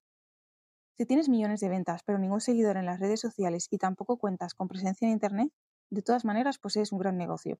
Es indiscutible que este puede existir y ser un éxito con ventas. ¿Te das cuenta de la diferencia? Cuando vendes, estás en control del desarrollo de tu negocio y esta estrategia sí permite que puedas vender tu producto. recuperar la inversión y obtener una ganancia en menos de un mes y es justo lo que necesitas para seguir creciendo. Imagínate que yo hubiera hecho una red social para el negocio de lavado de autos. ¿Cuánto tiempo hubiera pasado y qué tendría que haberles dicho en mis, publicaciones para que me llamaran? Toda la espera es mucho tiempo perdido para que alguien más que no soy yo tome la decisión. Sin embargo, si yo salgo y vendo mi idea, les explico en persona por qué ir conmigo y no el lavado de autos local. Es más probable que venda mi servicio porque yo ofrecí directamente mi negocio, porque yo estoy convencido y sabré qué decir para que la persona me compre. Una gran ventaja de las ventas es que cuando están frente a un posible cliente y le ofreces tu servicio, puedes ver sus gestos al mencionarle el precio. Si tú observas cierto asombro, tienes la posibilidad de modificar lo que estás diciendo y ofrecerle una garantía o algo extra, así como de explicarle lo que va a obtener a cambio de pagar dicha cantidad. Todo esto no lo pueden hacer tus imágenes, tus publicaciones, tus vídeos y tus comerciales en Internet. Si una persona ve una publicación tuya de tu servicio o producto y piensa, no creo que lo valga, no estás en posición de ofrecerle o explicarle el por qué sí le conviene adquirirlo contigo. La mercadotecnia y las ventas se combinan entre ambas para beneficiar al negocio. Sin embargo, la mercadotecnia sin las ventas no le sirven al negocio. Pero las ventas sin mercadotecnia sí le permiten al negocio crecer y ser exitoso. Cuando pasó el tiempo y el dinero no me alcanzó para lanzar mi negocio, me vi en la necesidad de recurrir a las ventas y lo único que tenía era el producto el cual sabía que era muy bueno. En las redes sociales y la página web ya no podía invertirle más dinero. Fue ahí cuando me di cuenta de que tenía miedo y que todo lo que había hecho no solo era lo que marcaban los libros y muchos expertos, sino que me había escondido detrás de estos grandes consejos para evitar enfrentarme al terror que me ocasionaba la idea de salir a vender mi producto. Tenía miedo al rechazo, y estar tras una computadora donde mis posibles clientes no vieran mi inseguridad era una excelente idea para no incomodarme y salir de mi zona de confort. Pero desastroso para el negocio. Probablemente te enfrentes a este miedo. Es normal y todo quien ha logrado el éxito tuvo que vencerlo. Si estás decidido a triunfar, deberás despegarte de la computadora y salir a gritarle al mundo que has llegado y vienes a ganar. El miedo deberá esperarte sentado viendo cómo logras lo que te propusiste. La computadora debe de ser tu aliado en el desarrollo de tu negocio, no el escudo tras el cual alimentas tus miedos e inseguridades. Puedes estar enamorado de tu idea, pero si nadie más está dispuesto a consumirlo frecuentemente, no sirve de mucho. Debes de ser capaz de transmitir esa pasión por tu negocio y hacerles saber a las personas el por qué ellos deben comprar tu negocio o servicio, qué beneficio obtendrán al hacerlo e invitarlos a que tomen acción. No te confundas, de nada sirve que enamores a todos y nadie te compre. Tu objetivo es transmitir y comunicar los beneficios que ellos van a recibir de tu producto o servicio. Pero al final lo que determina el éxito de tu negocio es saber si vendiste y te pagaron por eso. A mucha gente no le gusta vender aún cuando es una actividad que todas las personas del mundo hacen incluso varias veces al día. Le vendes tu imagen a tu novia o tu novio. Le vendes la idea a tu familia de ver una película en lugar de la otra. Le vendes a tu hermano la idea de que tu equipo de fútbol es mejor. Le vendes el proyecto final a tu profesor al momento de exponer. En fin, siempre estamos vendiendo aún y cuando no nos damos cuenta. Nada en el mundo se vende por sí solo, tiene que haber una acción, sencilla o compleja, de ventas para haber recibido dinero a cambio. Como este es tu negocio y en tus manos estará el crecimiento del mismo, debes saber cómo hacerlo de forma estructurada, secuencial y efectiva. Debes prepararte y aprender de ventas. En Internet existe demasiada información gratuita sobre ventas. Esto te ofrece la oportunidad de desarrollar estas habilidades sin gastar dinero. Ventas. En estas páginas quisiera aportarte cuestiones básicas de ventas para que puedas iniciar lo antes posible con tu negocio y ganar dinero. Para participar en cualquier actividad de forma exitosa, debes saber su proceso básico. Una persona no podría ganar jugando al soccer si no supiera que no debe usar las manos y que debe llevar el balón hasta la portería del otro equipo. Tampoco podría vencer a su oponente en básquetbol si no le dicen que debe introducir la pelota en la canasta contraria. Las ventas, como muchas actividades, tienen un proceso estructurado Conocerlo te permitirá entender lo que tienes que hacer para ganar el juego. Cada vez son más personas las que aportan información muy valiosa sobre el tema de ventas buscando ser más específicos en la manera de desarrollarlo. Pero para mantenerlo de forma sencilla, este proceso es un embudo y en general tiene tres etapas. En la parte superior del embudo, que es la sección más grande, se encuentran los prospectos. Ellos son las personas que podrían ser tus clientes y que por sus características su ubicación y lo que podrían desear o necesitar, te comprarían tu producto o servicio. Usualmente pensamos que si vendo comida todo el mundo es mi prospecto, porque todos comen, pero si la persona vive muy lejos de donde desarrollas tu negocio, entonces realmente no lo es. De igual manera, si alguien no te conoce y no tienes forma de atraerlo, tampoco lo es. Si fabrico ropa y sé que a mi amiga le gusta lo que hago, pero ella vive en otro país y por el costo de envío no gano dinero al enviarle mis productos, entonces esa persona, por más de que ame lo que tienes, no es prospecto. Muchas veces es justo lo que sucede con las redes sociales. Tienes tantos seguidores de otros lugares que crees tener un negocio con ellos, pero si no puedes hacerles llegar tu producto o servicio y cobrar, no te sirven de mucho en esta etapa. De forma sencilla, tus futuros clientes, los que hoy son prospectos, son personas a las que de alguna manera puedes contactar y ofrecerles el producto que si ellos desean adquirir, tú podrías entregarles y cobrar por eso. Algo que te apoyará para saber cuántos prospectos tienes es hacer una lista de todas las personas cerca de ti que pudieran estar interesados en tu producto o servicio. Entre más grande sea tu lista de prospectos, mejor, porque no todos te van a comprar, eso seguro. Por esta razón, el proceso de ventas es un embudo. Puedes tener muchos prospectos, pero no todos pasarán al siguiente nivel y definitivamente no todos te comprarán tu producto o servicio. Por eso, el primer paso es tenerlos identificados o por lo menos saber cómo acercarte y estar frente a ellos de tal manera que puedas invitarlos a conocer tu idea. Si aceptan saber más sobre tu propuesta, entonces esa persona ha pasado a la siguiente etapa que llamaré oportunidad.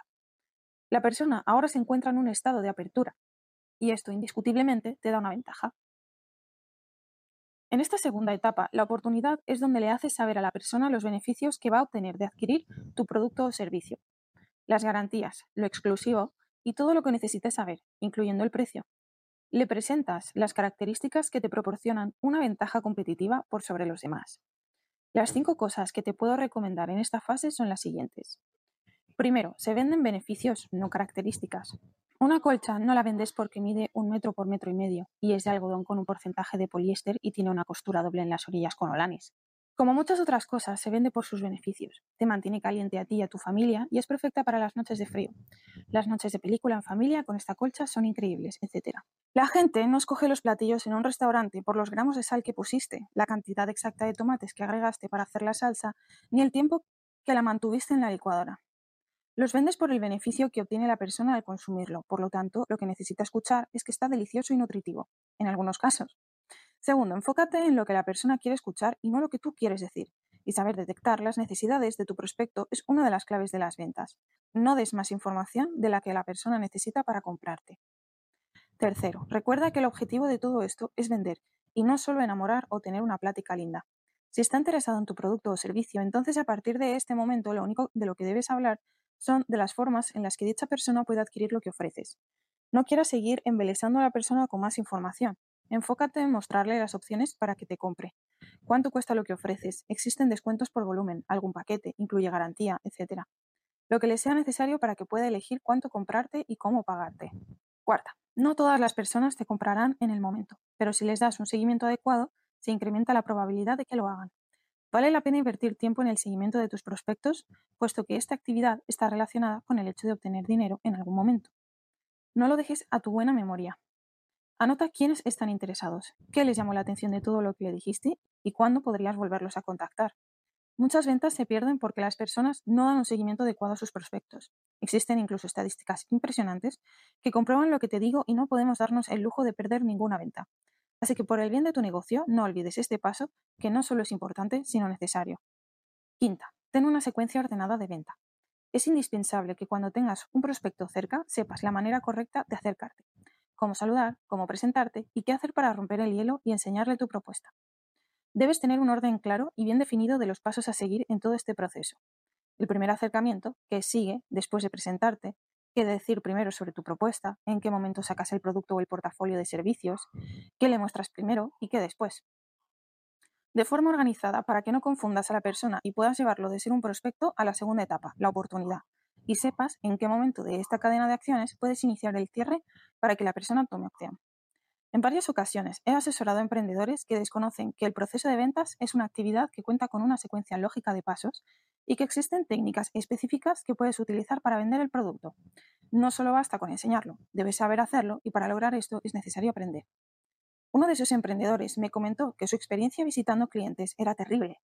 Cuando me describió lo que hacía pude darme cuenta que no estaba preparado, no tenía un orden, ni la información que requería para saber hacerlo y, en definitiva, ni siquiera aplicaba al cierre, que es el objetivo de todo esto, ya que es el paso final para lograr que te compre y te pague. Imagínate lo siguiente. La persona llegaba en busca de nuevos puntos de venta para su producto y para lograr esto debía vender la idea de su marca, no solo el artículo. Al entrar a las tiendas, se acercaba directamente a la primera persona que apareciera a trabajar ahí. Saludaba de manera rápida y empezaba a mostrar lo que ofrecía intentando hacer un cierre con esta acción. Cuando le preguntaban por descuentos de sus productos al mayoreo, no sabía qué decir porque no tenía ni idea. No había hecho el cálculo ni había pensado ni siquiera en la posibilidad de que las personas quisieran comprarle por volumen. Lo único que hacía era mostrar inmediatamente el producto pensando que las otras personas se enamorarían de esto tanto como él y que eso facilitaría la venta. Pero no fue así.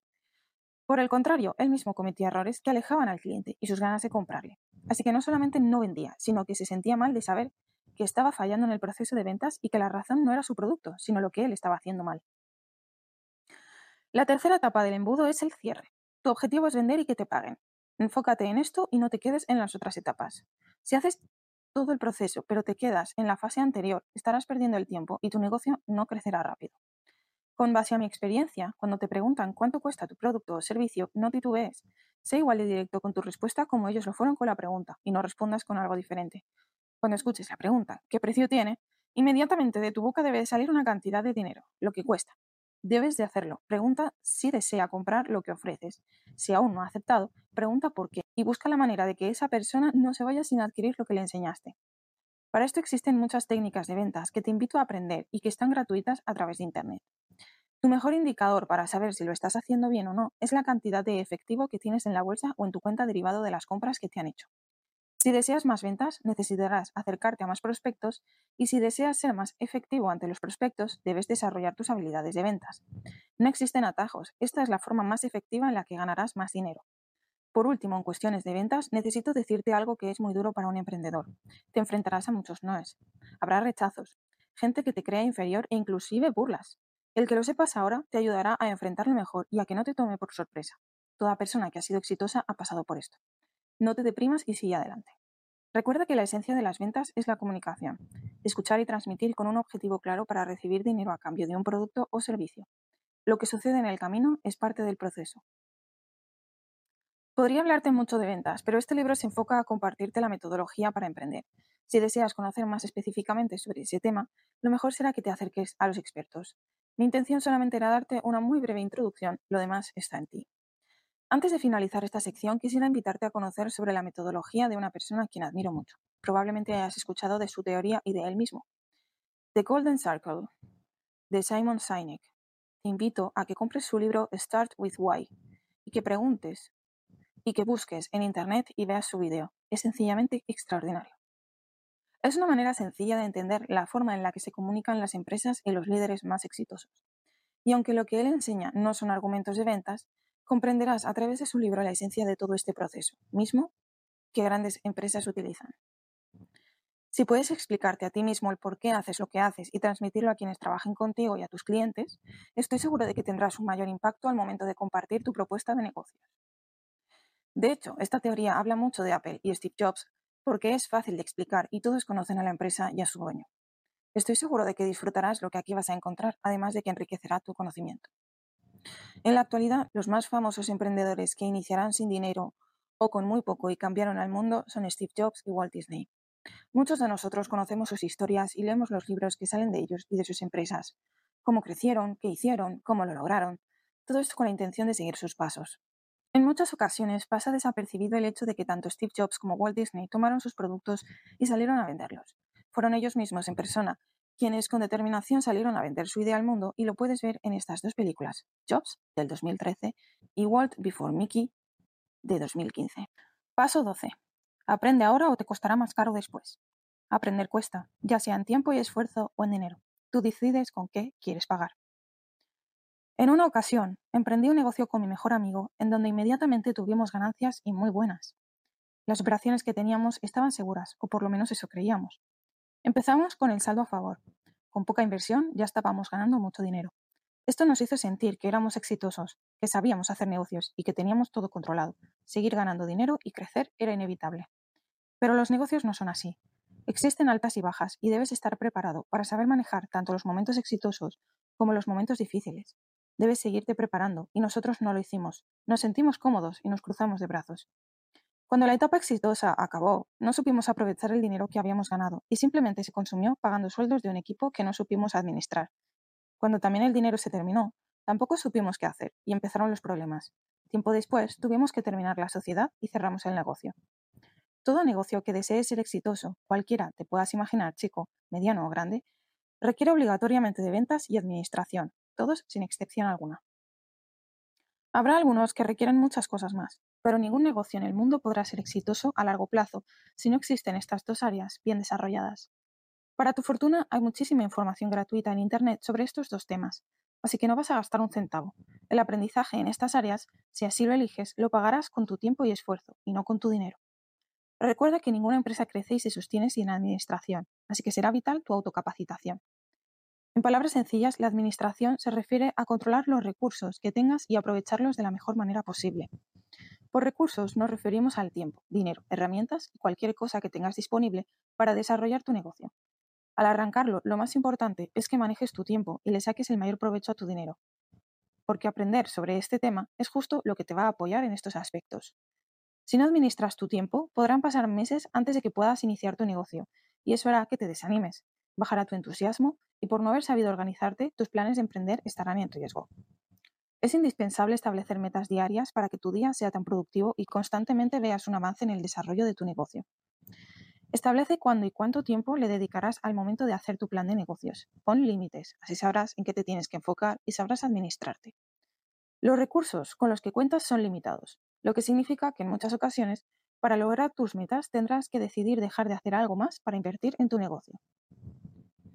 Es decir, si sabes que ese día estableciste que ibas a hacer tu canvas, entonces dejarás la televisión o evitarás salir con amigos por acabar la actividad que habías definido. Administrarás tu tiempo de tal manera que todo aquello que hagas se acerque más a tu objetivo de emprender y desarrollar tu negocio. Es necesario que empieces a administrar el dinero de las ventas que realizaste de la mejor manera, de lo contrario, terminarás gastándolo en cosas que no te apoyan ni a ti ni al crecimiento de tu negocio. En esta parte es fácil que el emprendedor se sienta tentado a comprarse cosas por el hecho de ya estar generando dinero.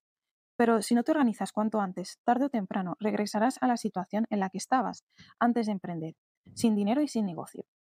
Tú mismo provocarás regresar al círculo vicioso del que apenas estabas saliendo. Imagínate que vendes ropa y una pieza te costó comprarla o fabricarla a 20 dólares y la vendes en 30. Muchos emprendedores no administran el dinero y solamente ven que ahora en su cartera hay 10 dólares extras que antes no tenían y probablemente se gastarán el dinero. ¿Con qué efectivo compras ahora más playeras para vender, crecer y generar incluso más dinero? Ni qué decir de lo que sucede cuando se gastan los 30 completos. No administrarán de forma correcta y después no tendrán con qué seguir funcionando. Utilizando el mismo ejemplo, el emprendedor que sabe administrarse separará los 20 que le costó comprar o fabricar la pieza de la cual ganó 10 tomará ese dinero para volver a realizar el mismo proceso y en cuanto a la venta, volverá a recuperar los 20 dólares invertidos y su ganancia de 10. Ahora el emprendedor tiene los 10 dólares que había guardado, más los 10 que ganó y los 20 dólares de la prenda. En total tiene 40, lo que significa que podrá comprar o fabricar dos piezas en lugar de una, salir a vender sus piezas y en cuanto lo haga habrá ganado más rápido porque invirtió en su negocio en lugar de gastárselo. De esta manera podrá seguir creciendo. Si lo que ganas te lo gastas rápidamente en cosas que no te reditúan en menos de un mes, entonces vas a tener problemas para despegar tu negocio de la fase de arranque. Enfocándonos en tu etapa de emprender, es necesario que sepas algunos puntos básicos de administración. Mi interés no es solo que recorras la pista, es que la uses despegar y emprender el vuelo. Como ya hemos comentado en repetidas ocasiones, tenemos el tiempo y el dinero en contra, así que necesitamos aprender a administrarlos de la mejor manera posible. El aprendizaje de la administración del dinero debe ser tal que te permita seguir generando más conforme avanza el tiempo y crece tu negocio, como el ejemplo de las playeras. Existen libros que te apoyarán de manera más concreta, pero quisiera compartirte acciones sencillas que te pueden ayudar un poco más en tu administración. Para administrar los ingresos que tienes y que vas a empezar a generar derivado de las ventas que realizas, te recomiendo que tengas tu lista, similar a la que hiciste de tu inversión inicial, pero esta será del precio de venta, de las cosas que te cuestan dinero para desarrollar tu negocio y de lo que ganas por cada compra que te hacen de estos elementos. Los ejemplos más sencillos que te puedo dar son los de ropa o un platillo de comida. Si tú sabes cuánto te cuesta hacerlo y cuánto ganas cada que vendes uno, separa estas dos cantidades. Ponlas en sobres o cajones diferentes unos de otros y no los revuelvas poniéndolos en tu cartera. Este es dinero de tu negocio y aún no estás para gastar estos ingresos. Por más que sean tuyos, si tú los tomas, tú mismo estarás provocando que tu negocio crezca de forma lenta y difícil. Ten claro que ese dinero que ganas de las ventas tiene dos objetivos. Una parte es para lo que te cuesta desarrollar el negocio y la otra es la ganancia del negocio que finalmente utilizarás para crecerlo y ganar cada vez más. De momento no es dinero para tu nuevo celular, tu ropa, el viaje que deseas, la mensualidad del auto. Nada de eso sale de tu negocio todavía. Y aunque así será más adelante, la etapa de arranque no es la adecuada para tomar este tipo de decisiones. Has llegado muy lejos y no puedes echarla a perder. Así que administrate de forma inteligente. Todo cuanto genere tu negocio los dos primeros meses es para este y no para ti. ¿Leíste bien? Nada es tuyo y todo es para tu negocio los dos primeros meses. En palabras menos agresivas, lo que tu idea de negocio genere los dos primeros meses debes usarlo únicamente en dos cosas. Reinvertir para el arranque o ahorrar para reinvertir los meses posteriores en expansión. Los métodos que te comparto son efectivos para la etapa de inicio en donde te encuentras. No quieras utilizarlos todo el tiempo y que tu negocio sea exitoso. Necesitarás aprender más de administración en la medida en la que crezcas y generes más ingresos, más inventario, más personal y en general más recursos, para lo cual deberás leer, estudiar y prepararte. No hay atajos. En mi experiencia como emprendedor, no existe mejor manera de administrar el tiempo que estableciendo metas claras y acciones concretas que te lleven a alcanzarlas. El establecerlas no basta. Es necesario escribir las tareas específicas que durante los días nos llevarán finalmente a lograrlas. Por esta razón, es indispensable el uso de una agenda para escribirlas. Tú diseñas tus días y tus semanas, estableces las metas que deseas lograr y agendas las acciones diarias que vas a realizar para llegar a ellas. Esto te permitirá aprovechar el tiempo y utilizarlo a tu favor. El tema de la administración es demasiado amplio y se divide en varios contenidos cada vez más complejos y específicos. Aún así, es parte de tu desarrollo y requieres aprender de todos estos para que, llegado tu momento, puedas manejar tus recursos y sacarle el mayor provecho a la situación. De momento, en esta etapa de arranque, enfócate en cómo manejar tus tiempos y tu dinero de forma sencilla pero efectiva. Algo sumamente importante que he aprendido como profesional en el network marketing es que en los negocios tu nivel de ingresos estará siempre a la par de tu conocimiento y desarrollo profesional. Puedes tener suerte, ganar dinero rápido y tener momentos exitosos, pero tarde o temprano tu ingreso se equilibrará con tu nivel de desarrollo. Dicho esto, si estás teniendo éxito, debes prepararte aún más para estar al nivel de ingreso que estás generando. Por el contrario, si no estás obteniendo lo que esperabas, prepárate, aprende, capacítate y eleva tu nivel profesional. En consecuencia, encontrarás la manera de incrementar el ingreso que deseas obtener. Esta regla aplica para dueños de negocios y no para aquellas personas que trabajan para alguien más. Muchos conocemos a gente que tiene un gran sueldo y definitivamente no cuenta con la capacidad para cubrir su puesto. Incrementa tu experiencia y conocimiento profesional y tu ingreso equilibrará el nivel que tienes. El aprendizaje nunca es gratis, te cuesta tiempo y esfuerzo o cuesta dinero. Puedes esforzarte y dedicarle tiempo a aprender de redes sociales o pagarle a alguien que las haga por ti. Puedes aprender de ventas o pagarle a alguien que lo haga por ti. Puedes aprender de contratos o pagarle a alguien que lo haga por ti y puedes aprender de administración o pagarle a alguien para que lo haga por ti. El dinero te facilitará muchas cosas, pero también evitará que aprendas muchas cosas más. Si no te sigues preparando y aprendiendo, te costará mucho dinero e indiscutiblemente también muchos dolores de cabeza. Todo cuanto puedas aprender en algún momento te servirá, incluso las cosas más sencillas te podrían ahorrar dinero y evitar problemas. Por ejemplo, cómo hacer contratos sencillos pero efectivos. Lo que requieres hacer es asegurarte de tenerlo todo por escrito y no dejar absolutamente nada al aire, aun si consideras que es absurdo. Y por último, cerciórate de que haya testigos que también firmen el documento y en la medida de lo posible quédate con el contrato original.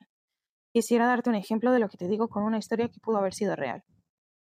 La empresa Samsung perdió una demanda ante Apple y estaba obligada a pagarle una fuerte cantidad de dinero. Te podría parecer absurdo especificar que el pago debía ser por transferencia o cheque, pero era tanto dinero que era imposible que fuera de otra manera. En Internet se divulga una historia falsa que decía que Samsung le había pagado a Apple con monedas de 5 centavos, siendo aproximadamente 30 camiones llenos de monedas que la empresa tendría que contar. Aunque absurdo e infantil, si el contrato no lo dice, cualquier acción fuera de lo estipulado sería permitida y legal. En los contratos, todo aquello que no se prohíbe entonces es una puerta abierta para que alguien la utilice a su favor. Asegúrate de que no se aprovechen de ti y escribe absolutamente todo lo que requieras con lujo de detalle. El aprender cada vez más será tu mejor arma y la mayor riqueza que puedas generar, pues no existe nada mejor que invertir en uno mismo. Muchas veces, cuando tenemos dinero, no hacemos caso a los errores de los que debemos aprender. Los pasamos por alto y pagamos por resolver el problema y seguir adelante. Estando en esta situación cómoda, un obstáculo en lugar de ayudarte a crecer evitará que aprendas aquello necesario para tener éxito. Todo aquello que no hagas y o aprendas te costará dinero, de alguna u otra manera, ya sea en errores o en tener que pagarle a alguien más para que lo resuelva o haga, por ti. El no tener un contrato para ciertas situaciones será un error que te puede valer mucho dinero y esfuerzo. Podrías aprender de este, pero te costará mucho más de lo que te habría salido si hubieras aprendido y lo hubieras evitado. Si no aprendes a hacer un contrato, tendrás que pagarle a alguien más para que lo haga por ti. De una u otra manera necesitarás desembolsar para que te resuelvan el problema en el que estás si no generas uno. Esto es una realidad. Si quieres ahorrarte dinero, aprende. En Internet existe información de sobra, abierta a quien desee conocerla y aprovechar dicho conocimiento. Foros en donde puedes obtener respuesta a preguntas específicas, artículos, audiolibros y un sinfín de herramientas y fuentes de conocimiento. Si se te hace un fastidio aprender, no te preocupes. Solo recuerda que tú decides si pagas el precio del aprendizaje con tu esfuerzo o con dinero. Muchos utilizamos las redes sociales a diario, pero manejar esta herramienta desde el punto de vista de negocio es algo totalmente diferente. Es importante aprender cómo hacerlo. En este caso, por comodidad, si incluyes en tu presupuesto a alguien que maneje las redes sociales, el dinero te estará facilitando la actividad y evitando que aprendas. Si no aprendes de ventas, redes sociales, contabilidad, administración, mercadotecnia, producción, costeo, finanzas, logística, etcétera, tendrás muchos errores que te van a costar dinero o tendrás que pagarle a alguien para que lo haga por ti. Esto no significa que te vuelvas especialista en todos y cada uno de los temas para desarrollar un negocio. Si este fuera el caso, pasarías muchos años estudiando y no desarrollando tu negocio. Así que en ciertas actividades tendrás que decidir si pagas o aprendes. Por ejemplo, si no eres contador y desconoces este tema, posiblemente este será un servicio que prefieras pagar. Es tu decisión, Solo toma en cuenta el tiempo que deseas dedicarle a los beneficios que puedes obtener de, aprender a hacerlo tú. Si deseas dar un servicio de alimentos, lo recomendable es que aprendas lo básico de la preparación de estos en lugar de que tengas que pagarle a un cocinero, a menos que te consideres muy malo, en cuyo caso lo dejo a tu decisión. Podrías invertir en la contratación de un cocinero o chef. Si cocinar no es tu fuerte y no te gusta, te recomendaría que siguieras buscando qué te apasiona para desarrollar un negocio. Todo aquello que tengas que aprender es motivado por el hecho de desarrollar tu negocio, llevar tu idea al mundo, ganar dinero y ser mejor. No bloquees la oportunidad de ser mejor y haz un esfuerzo por aprender cada vez más. Tu orden trabajo puede cubrir la necesidad que en otro caso la cubriría el dinero. El hecho de que tengas que involucrarte, capacitarte y desarrollarte es un aspecto que le beneficiará el arranque de tu negocio y se verá reflejado en tu cuenta bancaria. Para que un negocio crezca, no solo debes administrar el dinero de tal manera que sepas en qué gastarlo o invertirlo, también necesitas entender cómo y cuánto ahorrar. Esto le proporcionará seguridad a tu negocio mientras siga creciendo y el aprendizaje te servirá para darle ese impulso que éste podría necesitar en su fase de expansión. Cuando estás listo para invertir tu ahorro en infraestructura y conocimiento, cualquier estrategia emprendida en etapas tempranas del desarrollo de tu negocio te dará un mejor y más sólido crecimiento. En repetidas ocasiones te encontrarás con personas que desean descuentos, precio por mayoreo, mejores garantías, peticiones fuera de límites y muchas más cosas. Tu mejor arma en estas situaciones a las que te vas a enfrentar es negociar. Aprender a negociar o saber hacer trueques te dará la confianza y astucia que necesitas en los negocios. Es una herramienta muy valiosa, ya sea que vayas a contratar un empleado, comprar una máquina o buscar un socio. Negociar los términos de todo esto te podría traer mayores beneficios y a su vez evitarías problemas. Aprende todo cuanto puedas en los momentos en los que puedas. Usa a tu favor audiolibros en el tráfico, podcast en tus horas de ejercicio, libros. Asiste a talleres gratis y haz red de contactos. Aprovecha todo momento puesto que esto es clave en el crecimiento de tu negocio. Justo después de graduarme, en el trabajo que tuve en la maquiladora, un día a la hora de la comida, fui al cubículo de una buena amiga para que fuéramos a comer juntos. En su escritorio se encontraba un pequeño libro rojo que se titulaba Actitud 101, de John Maxwell. Es un libro de bolsillo con un aprendizaje extraordinario y aunque su tamaño puede engañarte, para mí es uno de los mejores libros que he leído. Tuvo un gran impacto en mi vida y espero que lo tenga en la tuya. Gracias a ese gesto amable de mi amiga puedo decir que mi vida cambió para bien. Podría afirmar que me quitaron la venda de los ojos y un nuevo mundo se ponía frente a mí. No controlamos muchas cosas que suceden a nuestro alrededor, pero estamos en completo control de nuestra actitud y esto cambia absolutamente todo cuanto percibimos. Los mejores ejemplos y pruebas de lo que ahora te afirmo son las dos historias que te platiqué al inicio del libro. Mi amigo que deseaba darle servicio a la petrolera y el chef. Ambos estaban en una situación que no deseaban. No estaban a gusto y a los dos les compartí la forma en la que podían emprender el negocio que deseaban. No fue solamente la información que les compartí, fue la actitud que ellos tomaron ante lo que estaban escuchando y en consecuencia uno de ellos tomó acción, el chef. Te invito a que te preguntes, ¿qué actitud tengo? ¿Es una actitud que me va a apoyar a crecer y a hacer las cosas de una mejor manera o es una actitud que hará mi camino más difícil? El dolor es real, te vas a incomodar, vas a salir de tu zona de confort, pero el sufrimiento es decisión tuya y la actitud correcta te ayudará a disfrutar lo que haces en lugar de padecerlo. La decisión es tuya. A partir de entonces he leído cuantos libros he podido y en uno de tantos encontré una frase que al pasar los años he confirmado. En donde te encuentres en unos años dependerá de los libros que leas y las personas con las que te juntes. De forma similar, yo podría decirte, en dónde se encuentre tu negocio en unos años, dependerá de los libros que leas, las habilidades que desarrolles, las decisiones que tomes y las personas con las que te juntes. Es indispensable estar dispuesto a aprender, aplicar y mejorar tu conocimiento y tus habilidades profesionales si deseas elegir el camino de emprendedor y tener éxito. Si analizamos las historias de los emprendedores que iniciaron sin recursos y que hoy son famosos, en la mayoría encontraremos la creatividad como parte fundamental de su éxito. Esta siempre conlleva una perspicacia al momento de ofrecer su producto o servicio. Es una realidad que no podemos negar. Por ejemplo, Walt Disney inició sin dinero y con mucha creatividad desarrolló un gran negocio. Sin embargo, sus comienzos fueron muy difíciles por falta de una buena administración, y a pesar de que no es común que se mencione, gracias al hermano rey o Disney, quien se hizo cargo de la misma, fue posible encauzar esa creatividad y generar ganancias. Te invito a que veas la película Well Before Mickey, que llegó a las pantallas en 2015. Aquí podrás darte cuenta de la importancia de la administración y de saber cuestiones básicas de ventas en alguien a quien le sobra la creatividad. Los pasos para emprender sin dinero ya los conoces, y fue gracias a que te diste la oportunidad de leer y conocer lo que aquí te comparto. De igual manera, para llevar tu ahora negocio al siguiente nivel, debes hacer lo mismo, aprender nuevas ideas, nuevas formas y seguirte desarrollando. Ahora tú eres el jefe, sea el jefe. Muchos pensamos que ser el jefe es fácil y cómodo hasta que nos convertimos en un jefe de verdad. Cuando emprendes esa persona eres tú y el crecimiento de tu negocio dependerá de que también desempeñes tu rol. Existen muchas cosas que te podría decir sobre lo que tendrás que hacer ahora que eres el jefe, pero solo te compartiré tres y seré muy breve. Primero es necesario que en todo momento, en cualquier actividad que hagas, tengas metas. No inicies algo si no tienes bien definido hacia dónde caminar. Si vas a trabajar, establece claramente lo que pretendes lograr antes de empezar.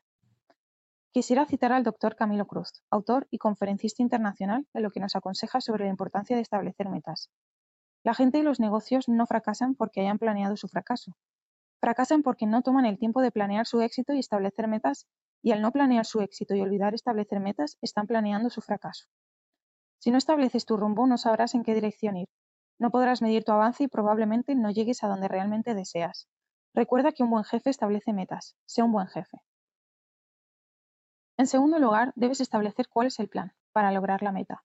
No solo se fija el rumbo, también se establece el tiempo a lograrlo, el ritmo de trabajo y las actividades que te llevarán hacia tu meta. Una persona me enseñó que se delegan actividades, no responsabilidades. Siendo el jefe, la responsabilidad es tuya y de nadie más. Tú eres el único encargado del éxito o fracaso de tu empresa. Puedes pagarles a muchas personas por realizar cualquier actividad que requiera tu negocio, pero la responsabilidad es tuya, no de ellos. Asegúrate de que las cosas se hagan como lo deseas.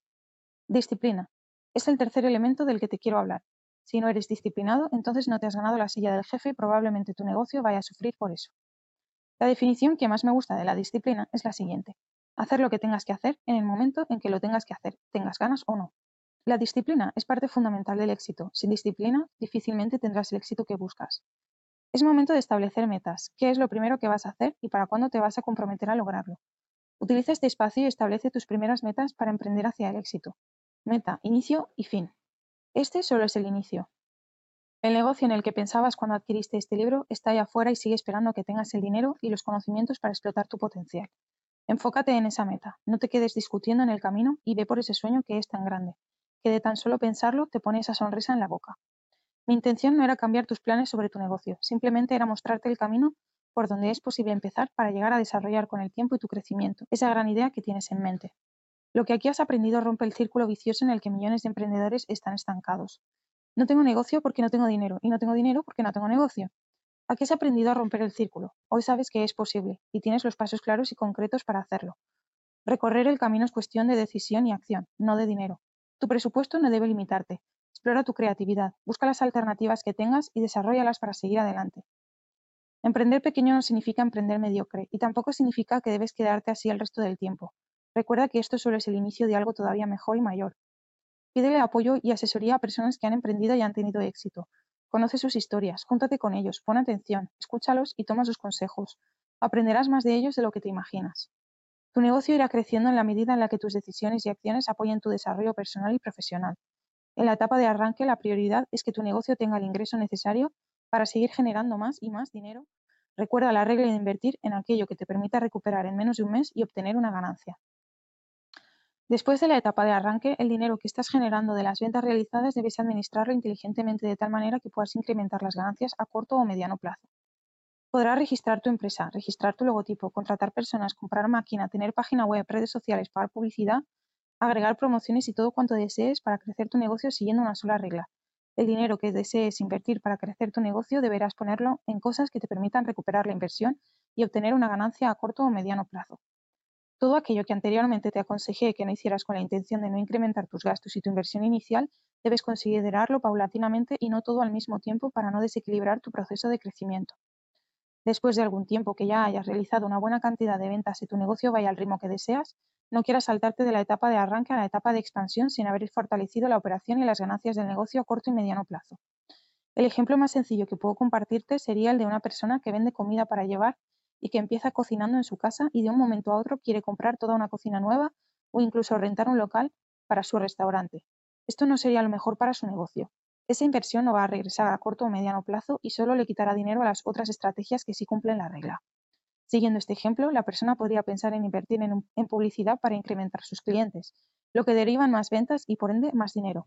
Esto te permitirá recuperar la inversión y ganar dinero en poco tiempo, lo que invierta en publicidad en esta etapa le podría regresar el dinero invertido y más ganancias en un periodo corto, lo que finalmente apoyaría su crecimiento. Derivado del incremento en sus ventas, esta persona podría, siempre y cuando no le quitemos dinero para la operación a nuestro negocio, invertir en una estufa en buen estado que sea barata. Esto le permitirá incrementar la capacidad de cocinar, atender todas las ventas que está teniendo y nuevamente podría recuperar a corto o mediano plazo el dinero que invirtió. Son pasos pequeños pero firmes y bien pensados los que permiten el crecimiento de tu empresa. Es mejor esto a querer dar saltos mayores y en algún momento tener que regresar porque algo no estuvo sólido. Pasos pequeños y firmes que te permitan avanzar con seguridad y enfocarte en el presente y el futuro, que te dan la tranquilidad de que las cosas las estás haciendo bien y de que tu negocio está pasando por las etapas que debe pasar. Tu mismo negocio te dará la pauta para saber cuándo expandirte. Lo único que debes tomar en cuenta son los gastos que puede implicar irse a lo grande y las ganancias que estés teniendo.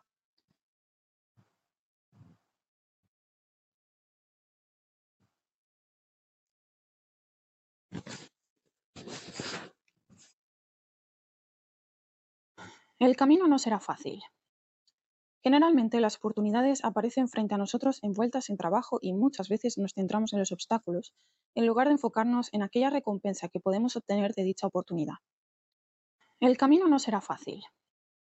Generalmente las oportunidades aparecen frente a nosotros envueltas en trabajo y muchas veces nos centramos en los obstáculos en lugar de enfocarnos en aquella recompensa que podemos obtener de dicha oportunidad. Este libro es para ti una oportunidad de emprender tu negocio. Sí, evidentemente viene envuelta en trabajo y mucho, pero la recompensa es grande, y lo vale. Emprender sin dinero hoy es una realidad, es posible y tienes la oportunidad de hacerlo. Lo que aquí te comparto es posible, no porque sea fácil, sino porque es un camino que se abre ante los ojos de quien desea verdaderamente convertir en acciones esa idea de negocio. Si lo que buscas es un camino fácil, que por arte de magia convierta a tu idea en un negocio exitoso, este libro no es para ti y considero que te será difícil encontrar un libro con esas características. Tendrás que trabajar duro y seguramente en comparación con alguien que cuenta con los recursos para emprender un negocio, tú tendrías que esforzarte mucho más, aprender más, trabajar más tiempo, incomodarte más y hacer más cosas. Al final, tu negocio habrá emprendido y todo habrá valido la pena. La primera persona a la que le platiqué el negocio que me apasionaba es una prima a la que admiraba por su trayectoria profesional. Cuando terminé de contarle mi idea, sus palabras fueron, excelente, lánzate. Me hubiera imaginado muchas respuestas, pero no esa. No existe mejor aprendizaje que hacer el negocio. Todo aquello cuando dicen los libros, la mejor forma de aprenderlo es experimentándolo y no hay forma de hacértelo más fácil. En este momento tienes lo que necesitas para emprender. Ahora debes tomar acción. ¿Alguna vez te ha sucedido que piensas en un negocio y al poco tiempo alguien más ya lo llevó a cabo? Se dice que cuando a ti te ocurre una idea, a siete personas más ya se le ocurrió. La única diferencia siempre será quien decida tomar acción. Trabajar por el éxito y hacerlo de la mejor manera. El tiempo corre y la carrera ha comenzado. ¿Serás tú quien tome la acción? Te tengo una buena noticia y otra no tan buena. La positiva es que hoy sabes que la idea que deseas desarrollar es posible. La no tan buena es que lo mismo sucede para todas esas otras personas que como tú desean emprender pero no han encontrado la forma. Tanto tú como ellos hoy saben que es posible. La competencia se volverá todavía mayor, así que debes decidir si tomar acción y hacerlo rápido. Los negocios se hacen con hechos no con palabras. Deja de hablar de tu negocio, toma acción y lánzate. Evita el fracaso. Se dice que 9 de cada 10 emprendedores fracasan en su negocio antes de cumplir el año. Te aseguro que muchas personas más ni siquiera lo intentan por temor a no triunfar, lo cual significa, de cualquier manera, que ya fracasaron y ni cuenta se dieron de esto. El porcentaje de negocios que fracasa es muy alto. ¿Por qué habría de arriesgarme? ¿Por qué la gente sabiendo que es muy probable que fracase se lanza a la aventura de iniciar un negocio? La respuesta es sencilla. La recompensa del éxito lo vale, y no existe forma concreta de evitar el fracaso si se elige este camino. Para lograr el éxito deberás estar dispuesto a la posibilidad del fracaso, antes o después de lograrlo. Puedes pasar años preparándote y planeando tus movimientos para evitar el fracaso, pero no existe forma alguna de evitarlo. Toda persona que ha tenido un logro que valga la pena contar ha tenido la experiencia de haber fracasado en algún momento de su vida. Después de graduarme, cuando empecé mi vida laboral, busqué tener cuidado de no fracasar, pero quien está preocupado por esto no toma acciones ni corre riesgos, y un emprendedor tiene que hacerlo. El riesgo es muy alto, pero la recompensa lo es más. Siempre que te enfoques en tener éxito, esto será lo que te mueva aun sabiendo que el fracaso es una posibilidad latente. Podrás incluso pensar como yo pensaba, que el fracaso y el éxito son caminos separados y que por lo tanto, para llegar al éxito, no puedes fracasar. La realidad es que ambos son parte del mismo camino y debes saber que siempre que te mantengas en movimiento pasarás por ambos. El camino hacia el éxito y el camino hacia el fracaso son muy parecidos, solo los diferencia al final. Colin R. Davis. Quien no se mueva podría pensar que no va a fracasar, pero es precisamente el primer error de quien quiere evitar el fracaso. No hacer nada y quedarte en donde estás. Esto te llevará tarde o temprano a un fracaso mayor que es el de no haber luchado por lograr el éxito. Podemos encontrar que el fracaso se describe como el resultado adverso que una cosa que se esperaba sucediese bien. En otras palabras más sencillas, el fracaso, según esta descripción, es no haber conseguido lo que, querías en alguna situación específica. Utilizando esta definición, el fracaso es no haber conseguido aquello que deseabas, pero si no lo conseguiste, entonces esta situación te está regalando algo que necesitabas saber, y eso es aprendizaje. La única forma de evitar el fracaso es tomando ese regalo y aprendiendo de la situación por la cual no obtuviste lo que deseabas. Si aprendes del regalo que este fracaso te dio, la próxima ocasión que te enfrentes a una situación similar tendrás mayores probabilidades de lograr el éxito. En consecuencia, el aprendizaje evitará los mismos errores y te permitirá alcanzar tus metas. Si tú lo decides, aún del fracaso puedes obtener algo que te ayudará a crecer, Desarrollarte y finalmente te permitirá seguir caminando hacia el éxito. Si quieres realmente evitar el fracaso, debes de tomar la decisión de aprender de las situaciones en las que no obtengas los resultados que deseabas. Asegúrate de irte de esta situación con el regalo del aprendizaje y créeme, habrás ganado mucho más de lo que te imaginas. Ante cualquier situación tienes tres opciones, fracasar, aprender o tener éxito. Esto no lo decide el resultado de la situación, sino el resultado de tus decisiones. Fracasar sería el no haber obtenido el resultado que deseabas y no tomar el regalo del aprendizaje. Esta es mi definición del fracaso, porque no sacaste nada de la situación. Cuando una persona no toma el regalo del aprendizaje, está destinado a cometer ese mismo error y vivir esa situación una y otra vez hasta que decida aprender. Seguramente has escuchado la frase de Thomas A. Edison cuando se le cuestionó sobre las repetidas intentos de inventar la bombilla. No he fracasado, he encontrado mil formas de que no funcionan. Él sabía precisamente que el camino al éxito estaría lleno de situaciones que le permitirían aprender. Usualmente se las conoce como fracasos. Pero para él, esos miles de intentos no representaron esto.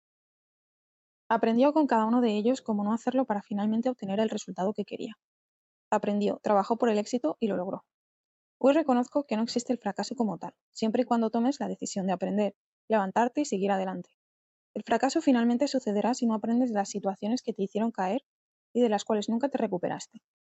Si cada una de ellas también te deja un aprendizaje, entonces estás en movimiento y en camino discutible al éxito. Como emprendedor, si el desarrollo de tu negocio resulta en algo adverso, aprende de ese evento, levántate y sigue adelante. El camino al éxito está en el movimiento incluso si éste te coloca en una posición con un resultado adverso. Camina hacia y en busca del éxito, es lo único que verdaderamente te llevará a él.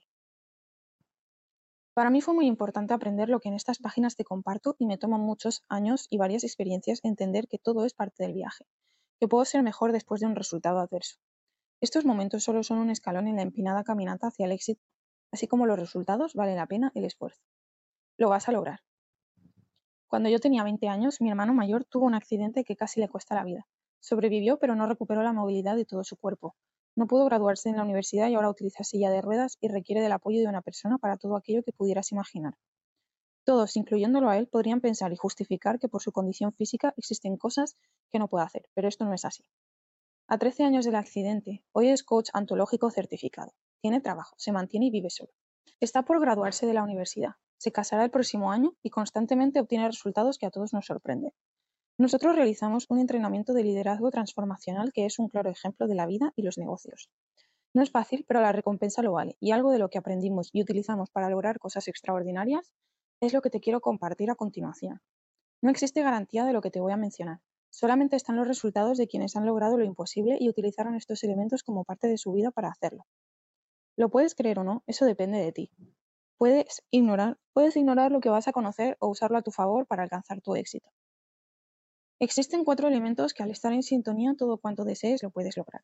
Pensamiento, palabra, emociones y acciones. Si se logra esta armonía entre ellos y se enfocan en una misma dirección con la misma intensidad uno del otro, no existe en el universo un resultado diferente que el éxito mismo. Podría parecer que no existe forma de lograrlo, que hay muchos obstáculos, que la economía, el gobierno, la gente y todo cuanto pudieras pensar está en contra de lo que deseas. Pero si pones en sintonía estos cuatro elementos, no importará el gobierno o la economía mundial, triunfarás por sobre cualquier pronóstico. Pensamiento. El pensamiento es el origen de cualquier cosa que puedas ver, sentir, escuchar, probar y conocer. Todo cuanto conoces hoy nació del pensamiento de una persona en algún momento del tiempo. Tus representaciones mentales deben estar enfocadas a lograr aquella meta que deseas. Piénsalo constantemente, aun y cuando todo alrededor parezca decirte lo contrario. Palabra. Después de que una idea se crea en la mente de una persona, la primera forma física que forma es en sonido. De esta manera ya es parte del mundo que conocemos. Aquello que digas y repitas constantemente le dará forma y fuerza a tu pensamiento que posteriormente se convertirá en una realidad. Asegúrate de que tus palabras sean positivas y refuercen los cuatro elementos de tal manera que no se contradigan. Emociones. Tu pensamiento y tus palabras conllevan a que tu cuerpo y tu espíritu sientan aquello que nosotros llamamos emociones. Estas, al igual que los otros elementos, deberán estar en sintonía, enfocadas en la dirección de lograr cosas que deseas. Siente cómo esa meta se está concretando y disfruta de saber que es una realidad lo que vas a lograr. Acciones. Todos los elementos son importantes. Sin embargo, en este donde se reafirma tu compromiso y la sintonía de los otros tres, todos deben de estar en armonía y enfocados en la misma dirección para lograr lo que deseas. Tus acciones deben de llevarte hacia la meta. No puedes pensar, decir, sentir y esperar a que te llegue lo que deseas por arte de magia o caído del cielo. Recuerda que el camino al éxito está en el movimiento y esto significa acción. Cuando aprendí lo que tú acabas de conocer, yo tenía dos años buscando trabajo. Deseaba regresar a una ciudad que me gustaba mucho y no había obtenido ninguna oferta de trabajo, ninguna entrevista o algo similar. Simplemente durante dos años mandé currículums, asistí a expos de trabajo e hice lo común para conseguir un empleo sin obtener lo que quería. El día que aprendí esto, declaré que en dos meses o antes tendría un trabajo en dicha ciudad, en el área de la carrera que yo había estudiado y ganando el sueldo que quería. Esto fue en el año 2009, cuando hubo una crisis automotriz y mi país y en general varios del mundo no estaban en su mejor momento. Yo tenía un empleo relativamente seguro y con un excelente potencial de crecimiento si deseaba hacer carrera ahí pero no me hacía feliz. Yo deseaba tener experiencia en lo que yo había estudiado y quería vivir en otra ciudad. Mis papás, mi mejor amigo, mis hermanos y todas las personas me aconsejaban que no dejara el empleo, pero acababa de aprender algo y verdaderamente sabía que lo iba a lograr, así que puse en sintonía los cuatro elementos.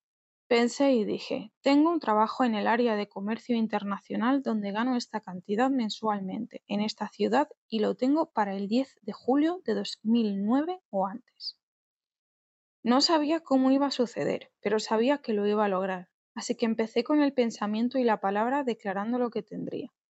Me emocioné de saber que lo iba a lograr. Mi cuerpo lo sabía, y aunque habían pasado dos años sin ningún resultado, Iba a tener en dos meses lo que en dos años no había conseguido. Realmente estaba emocionado y en sintonía con estos elementos.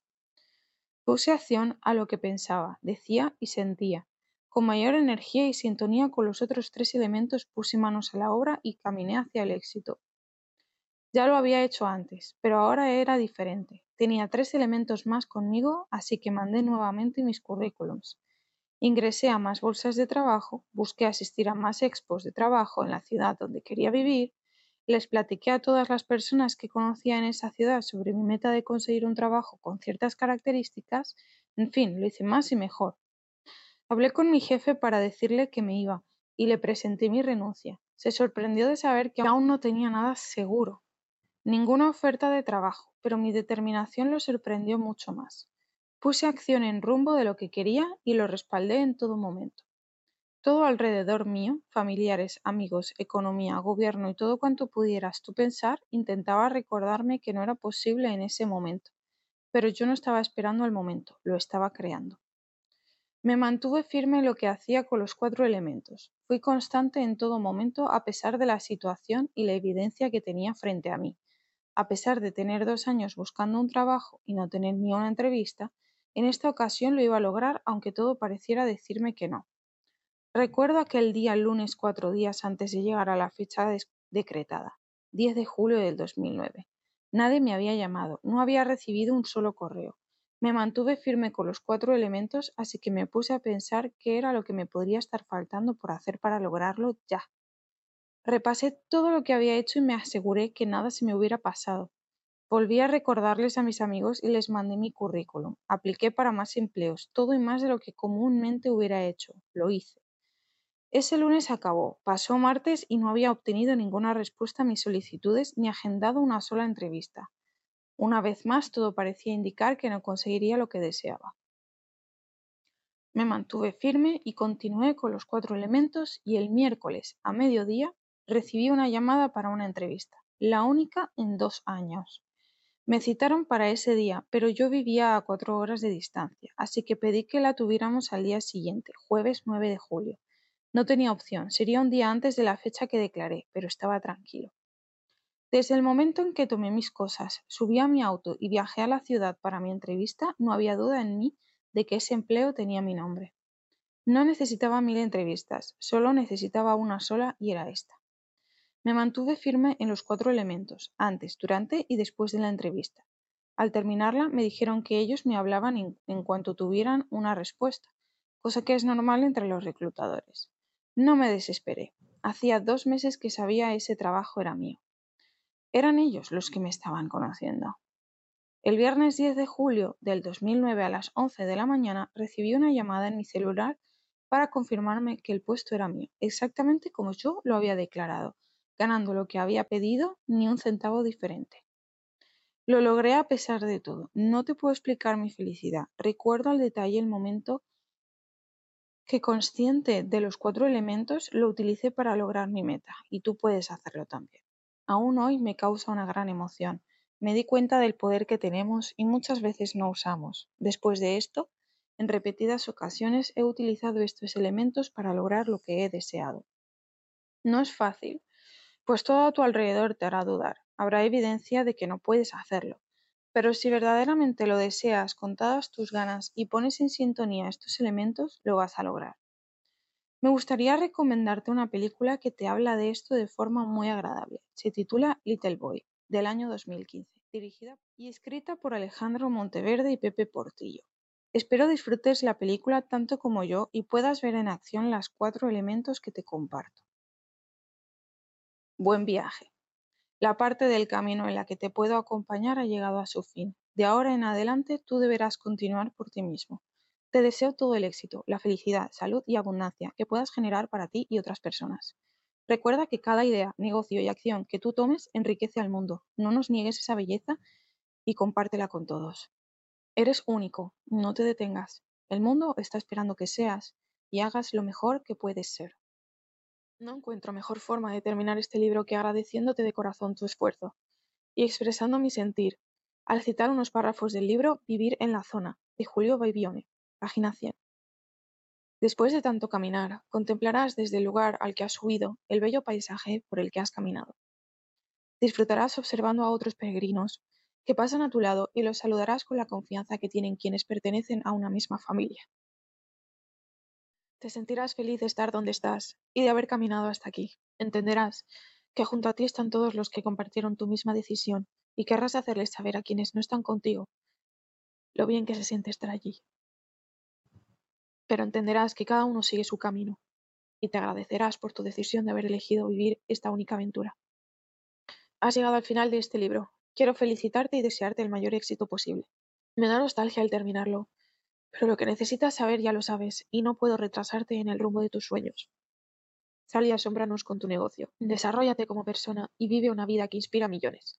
Atrévete a ser diferente. Sé feliz. Sé lo mejor que puedas ser y apoya a otros a seguir este camino. Disfruta y vive una vida que valga la pena vivir. El éxito es tuyo.